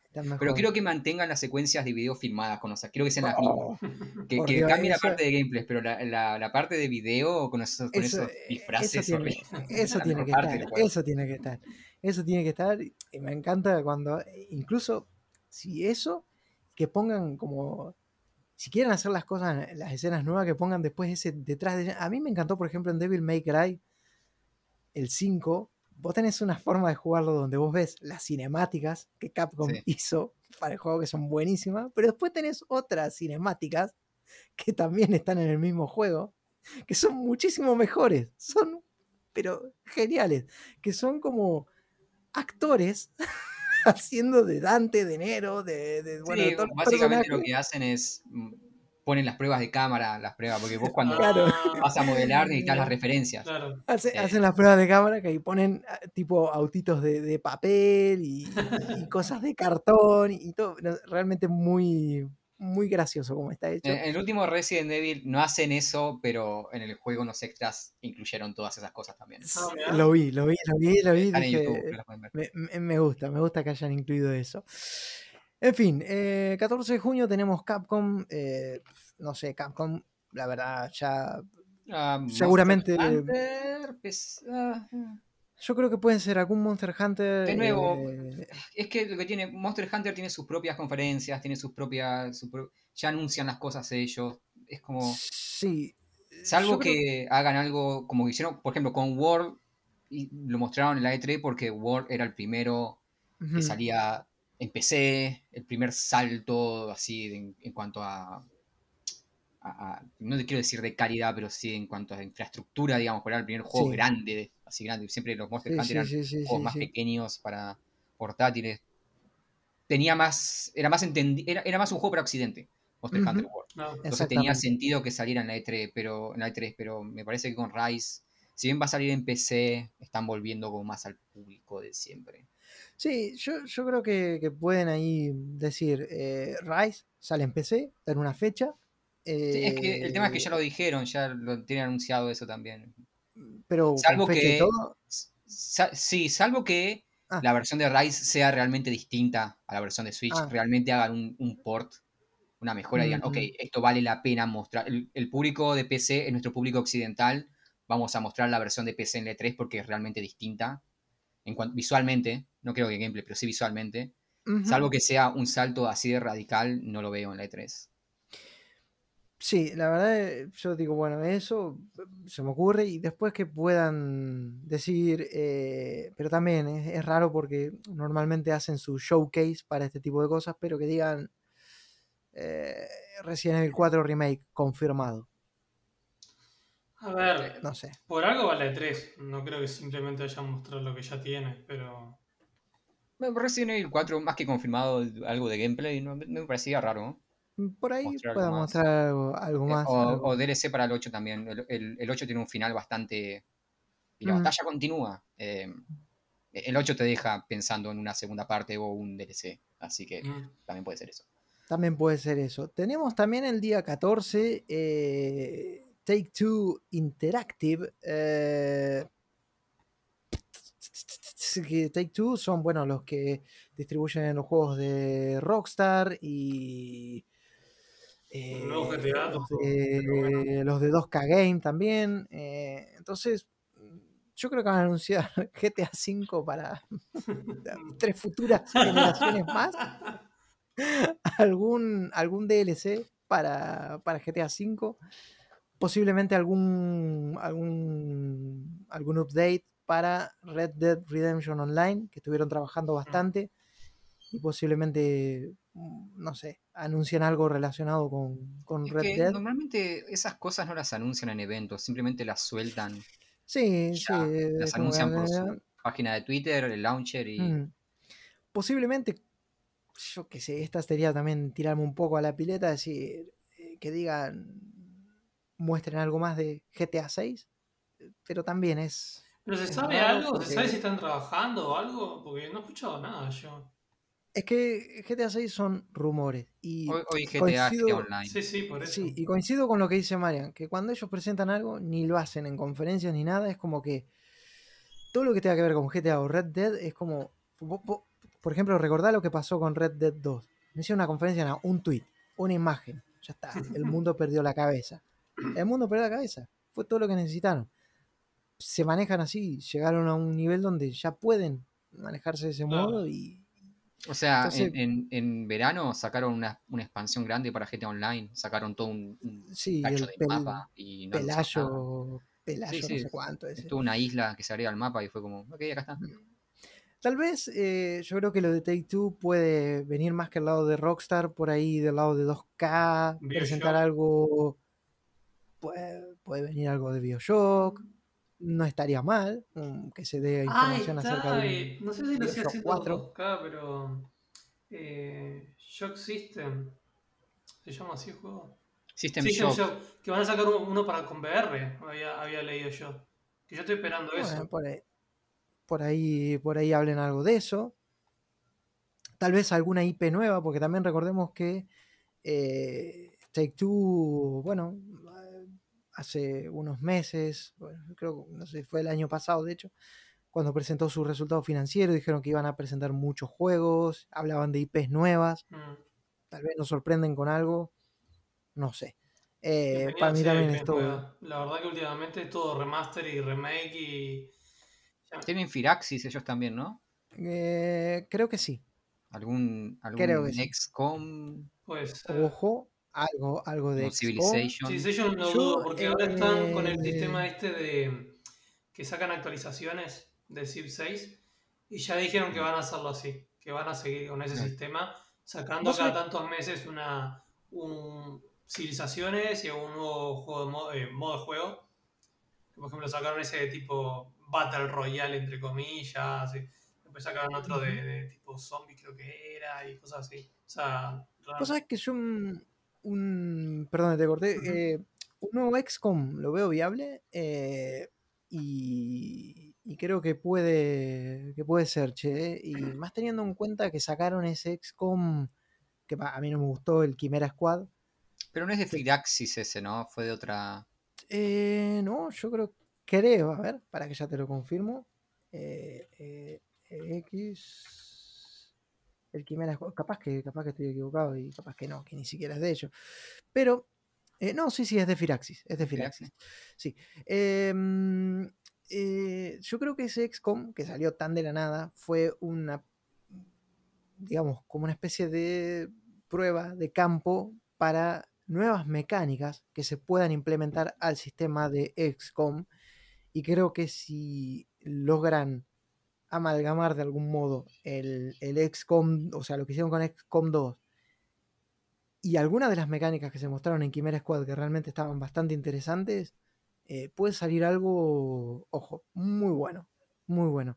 Así que, no sé, yo no lo descarto que muestren un, un plato volador, ahí, bueno, o sea, alguna historieta y XCOM 3, algo, algo así, ¿eh? No, tampoco espero mucho más, pero, pero algo así, sí, juego que, que, que puede venir por ese lado. Y finalmente, el 15, eh, tenemos el Nintendo E3 Showcase, que la Switch Pro seguramente demuestran algo más y. Bueno, eh, si no le ponen Super Nintendo Switch, voy a Oh, estar no, muy, no le van a muy poner, le van a poner decepcionado. Pro, creo que era. Creo que había leído No, no, que va a ser Switch Pro. Super Nintendo Switch es un buen Está nombre, pero muy bueno, Super Nintendo. tien- tiene sentido que no hagan eso. Son, son japoneses, no le veas el sentido. que te digan. No, es, es- pero es que tiene sentido porque pensá en Nintendo y Super Nintendo. Sí, sí. Una su- Que todo, Claro, pero- todo el mundo está pensando pero- eso. Menos Sí, sí, pero es que también son dos consolas distintas. Mm.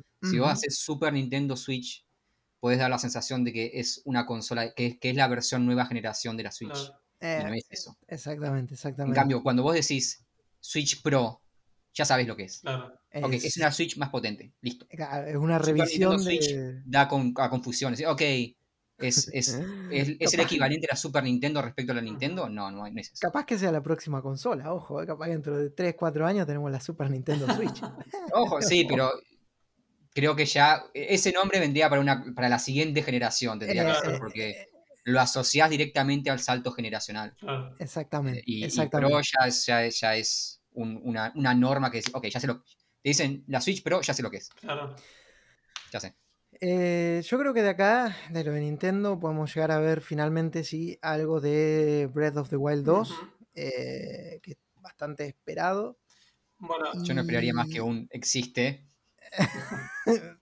No, eh, claro, yo tampoco esperaría mucho más, pero Está, sí, está muy. Impactó muchísimo el tema de la pandemia y las cuarentenas en Japón con el tema de los estudios. Se retrasaron muchísimo los desarrollos. o sea, Eh, Nintendo en particular parece que es. para probar decís que no lo van a sacar, yo creo que sí, ¿eh? No, no, no, no digo que no va a sacar. Lo que digo es que se retras... se está haciendo, pero me parece que cuando dicen no tenemos nada que mostrar, están siendo honestos. No, no deben tener nada que mostrar. Sí, sí, yo que, a ver, yo creo que tampoco pueden hacer ya en plan de vamos a hablar de todo lo que está en Zelda, remaster de Zelda Spirit Tracks. No, no es lo que estamos esperando. Estamos esperando ver Breath of the Wild 2, Pero aunque sea. ojo, porque Nintendo es muy especial también con eso. Nintendo, rega- Nintendo tuvo toda una conferencia de la E3 hablando solamente de Smash. No, sé, no fue, la- cierto, fue- fue es la cierto, última sí. en vivo, fue solo Sí. Smash. Fue A Nintendo no le importa tanto la E3. Eh, No, porque Nintendo porque- hace una conferencia por mes. Y cuando, Claro, te- hace- tengan- cuando ellos tengan, protegen mucho sus marcas y cuando tengan algo para mostrar, lo muestran Mm, en sus claro. propios directos. Eh, Eh, si ellos te van a hacer una. Son capaces de hacerte una conferencia hablando de un remaster. A ver, yo, yo lo que digo, lo que me juego es a que van a hablar de, de esta versión nueva de la Nintendo Switch, eh, presuntamente Nin- Nintendo Switch Pro. Y le van a anunciar. Ya empezamos, empezamos a jugar así a, a- a eso, bueno, lo que me gustaría, si me gustaría ver algo de Zelda Breath of the Wild, eh, del 2. eh, y posiblemente, mm, si es que no hacen toda la conferencia hablando de la Nintendo Switch Pro, cosa que veo perfectamente plausible, eh, puede que muestren o hablen algo acerca de este Pokémon Arceus, que es esta mezcla de Breath of the Wild y Pokémon. Eso va a ser en enero. O eso leí yo que Ah. va a salir en enero. Seguramente yo, para mí, van a sacar tal, lo de la Pro y lo van a anunciar con el Pokémon, el, el remaster de. El remake de, de. ¿Cómo es? De Perla y Diamante. Creo que era. Ah, bueno. Ahí Ya está. ahí está la- Nintendo, Nintendo es muy difícil de predecir porque Sí, O sea, sí, porque sí, yo aparte- siempre dudo que saquen la consola sin. O sea, la consola, ¿verdad? que es la misma, pero sin un juego nuevo. Seguramente saquen algo. Lo lancen junto a un juego nuevo. Sí, igual seguramente. parecía que como el gran gancho de esta nueva versión iba a ser el tema de conectividad. Em, así que no me sorprendería que más que un juego nuevo sea, no sé, algún juego online, Smash. O el Splatoon. cosa así. O el Splatoon creo que están haciendo el Splatoon Sí. nuevo también. O el Splatoon 3, creo que estaban Sí. trabajando. Así que por ahí también. Que de hecho se, se, se reveló, pero no se mostró nada. Fue un tráiler también. Pues, también pueden hablar de Splatoon 3. Sí, evidentemente si hablan de la consola van a tener que hablar de algún juego que aproveche las nuevas bondades de esta reversión. eh, como para decir, bueno, sale la consola con esto. eh, que va a aprovechar estas y estas características. Y ya terminando eh, con, bueno, con las conferencias y con el, y con el podcast prácticamente, eh, tenemos después ya bastante más alejado, el 22 de julio, EA con su EA Play, donde yo creo que no va a haber sorpresas, a excepción, a excepción de este Dragon Age. No van a mostrar nada, pero estoy como nena chica. Estoy, estoy esperando que saquen una imagen, no me importa, cualquier cosa. No, yo, yo te digo la verdad, estoy aterrado. Prefiero que, prefiero que se muera y, y conservar la imagen que tengo de Dragon Age, en especial del 1, en mi cabeza. Eh, ha tenido una tendencia tan autodestructiva EA sí. a, digamos, a, a intentar forzar cosas en, en los estudios de desarrollo para que se arruinen las IP que, que me da miedo, te digo la verdad. Entonces, lo mismo que de este nuevo Mass Effect, que, que también no- ni me acuerdo cómo es que se llama, que se había mostrado algo así muy al vuelo. Es que digo, no sé, no sé. Ya no, no, no espero. Quiero, quiero que me sorprendan, pero si sale malo, No sé, a mí lo que pasa es que el guionista de Age me gustaba mucho. Entonces, por ejemplo, a mí el, el 3 me costó un montón jugarlo porque no me gustó mucho la, la jugabilidad, o sea, cómo era el juego en sí. Pero la historia me encanta, o sea, me sigue encantando. Eh, no sé, el, el tema del 4 que su- seguramente continúe más o menos como lo que quedó en el 3. Entonces, como que yo quiero ver qué pasa, más que jugarlo. O sea, si me agarra y me dicen, bueno, mira, no sale, pero sacamos un libro, yo contentísimo. Yo totalmente contento me quedo con eso. qué sé yo, igual hasta es mejor que saquen un libro. que creo que hay, eh, fuera de joda, creo que hay. una- Sí, hay, hay, hay libros, hay cómics. Ah, no sé, creo que igual medio que las últimas declaraciones respecto a Dragon Age fueron, hey, no va a ser online, no va a ser esto, va a ser, va a ser más clásico, como que estuvieron haciendo control de, da- de daño. Sí, sí. Um, Sí, eh, yo creo que eso también un poco porque vieron que, che, mira, hicimos Jedi Fallen Order, a la gente le gustó, la gente pagó por el juego y la gente estuvo muy contenta con este juego. Igual de repente podríamos volver a hacer juegos a la vieja usanza, ¿no? Volvamos a las viejas, a las Sí, viejas el, el tema es que si uno mira Anthem, uno mira Mass Effect Andromeda, eh, el problema ahí es EA es EA, pero BioWare es BioWare también, y parece que los problemas que hubo de parte de BioWare durante el desarrollo de Andromeda, durante el desarrollo de Anthem, siguen estando ahí. La falta de una dirección, el cuestión, lo caótico que es eh, el tema de, de la línea de órdenes que hay ahí, que nadie sabe qué está haciendo, que se cambian las cosas de un día para otro. Eso parece que sigue estando y eso es BioWare. Eh, Totalmente. Eh, yo- de hecho, había gente que había vuelto, clásico, o sea, lo- los veteranos de BioWare habían vuelto a Dragon Age y luego se fueron, y gente de Anthem la llevaron a, a- a Dragon Age, y es como el caos ese dentro de BioWare sigue estando, por más de Ah. que EA diga, no, no, no, nada de online, bueno, sí, pero Sí, sí, sí, sí, sí. la sí, gente hay- hay- trabajando ahí es... ah, ah, claro, hay, hay- hay otras cuestiones, hay otras cuestiones que, bueno. Porque, por ejemplo, con, con Fallen Order también tienes un estudio muy ordenado trabajando en Fallen Order. Eh, sí. Y sí. Entonces, eso también hizo. Más allá de que no salió en las mejores condiciones. No salió en mejores condiciones, ¿por qué? Porque ahí estuvo la influencia de EA. Ahí estuvo Ujú. EA diciendo, no, el juego tiene que salir acá. Y, y Disney diciendo, el juego tiene que salir acá porque tiene que estar en paralelo con la película y tenemos que vender. Bueno, tuvieron que apurar el asunto, pero ahí tenés un estudio que supo manejarse dentro de esas limitaciones. Sí, BioWare es sí, un sí. estudio que no está sabiendo manejarse dentro de esas limitaciones. No. No, no, totalmente. Respawn ha, ha mostrado tener capacidad para estar trabajando en eso, para a su vez mantener y, y- y- y saber eh, dar incentivos a la gente para que siga jugando a Apex. De hecho, Apex ha crecido, sus licencias, sus juegos están muy bien cuidados, como es el caso de eh, Titanfall. Eh, oh, oh, oh, un Titanfall 3. Uf, Podría ser, ¿eh? uf. ¿Sabes que no me estaba importando EA hasta ahora? Estaba como medio durmiéndome. Diciendo, ah, voy a dejar que estos dos hablen de EA. ¿Qué le importa EA? Mataron más este, ¿qué me interesa EA? Pero dijiste Titanfall y ahora es como. Ojo, Mm, ojo. mm, Ojo, eh. Ojo. Te tiran ahí un, un- ok, ahora, ahora sí. me veo el- Titanfall 3. un, un- un mega gigante ahí. Yo lo único, pum. cual- cualquier. 3. Mirá. Te cambio un Elden Ring por Titanfall. Ojo, eh. Ojo, eh. Mucho decir. Mucho Puedo esperar un año más por Elden Ring. Pero quiero, quiero un Titanfall 3. Es mucho decir eso. ¿eh? Ya veremos. Bueno, y después lo típico, ¿no? Eh, FIFA, Madden, NBA o no sé, Battlefield, lo que sea que tenga eso. Ya sabemos que va a ir de cajón porque ya se estuvo anunciando y se estuvo recontra eso, pero bueno, lo lindo es justamente. ¿Siguen, ¿Siguen anunciando los FIFA en la C3? ¿En la última de 3 hicieron algo? Sí, ¿no? Sí, sí, sí, sí, sí, como sí, para sí, sí. decir. Mirá. Creo que La es última- el momento de la E3 que siempre pasa otra cosa, me levanto y voy a que- Sí, ignorar, sí, sí. por eso nunca las recuerdo. Es que es el momento. Es el momento FIFA, es el momento que.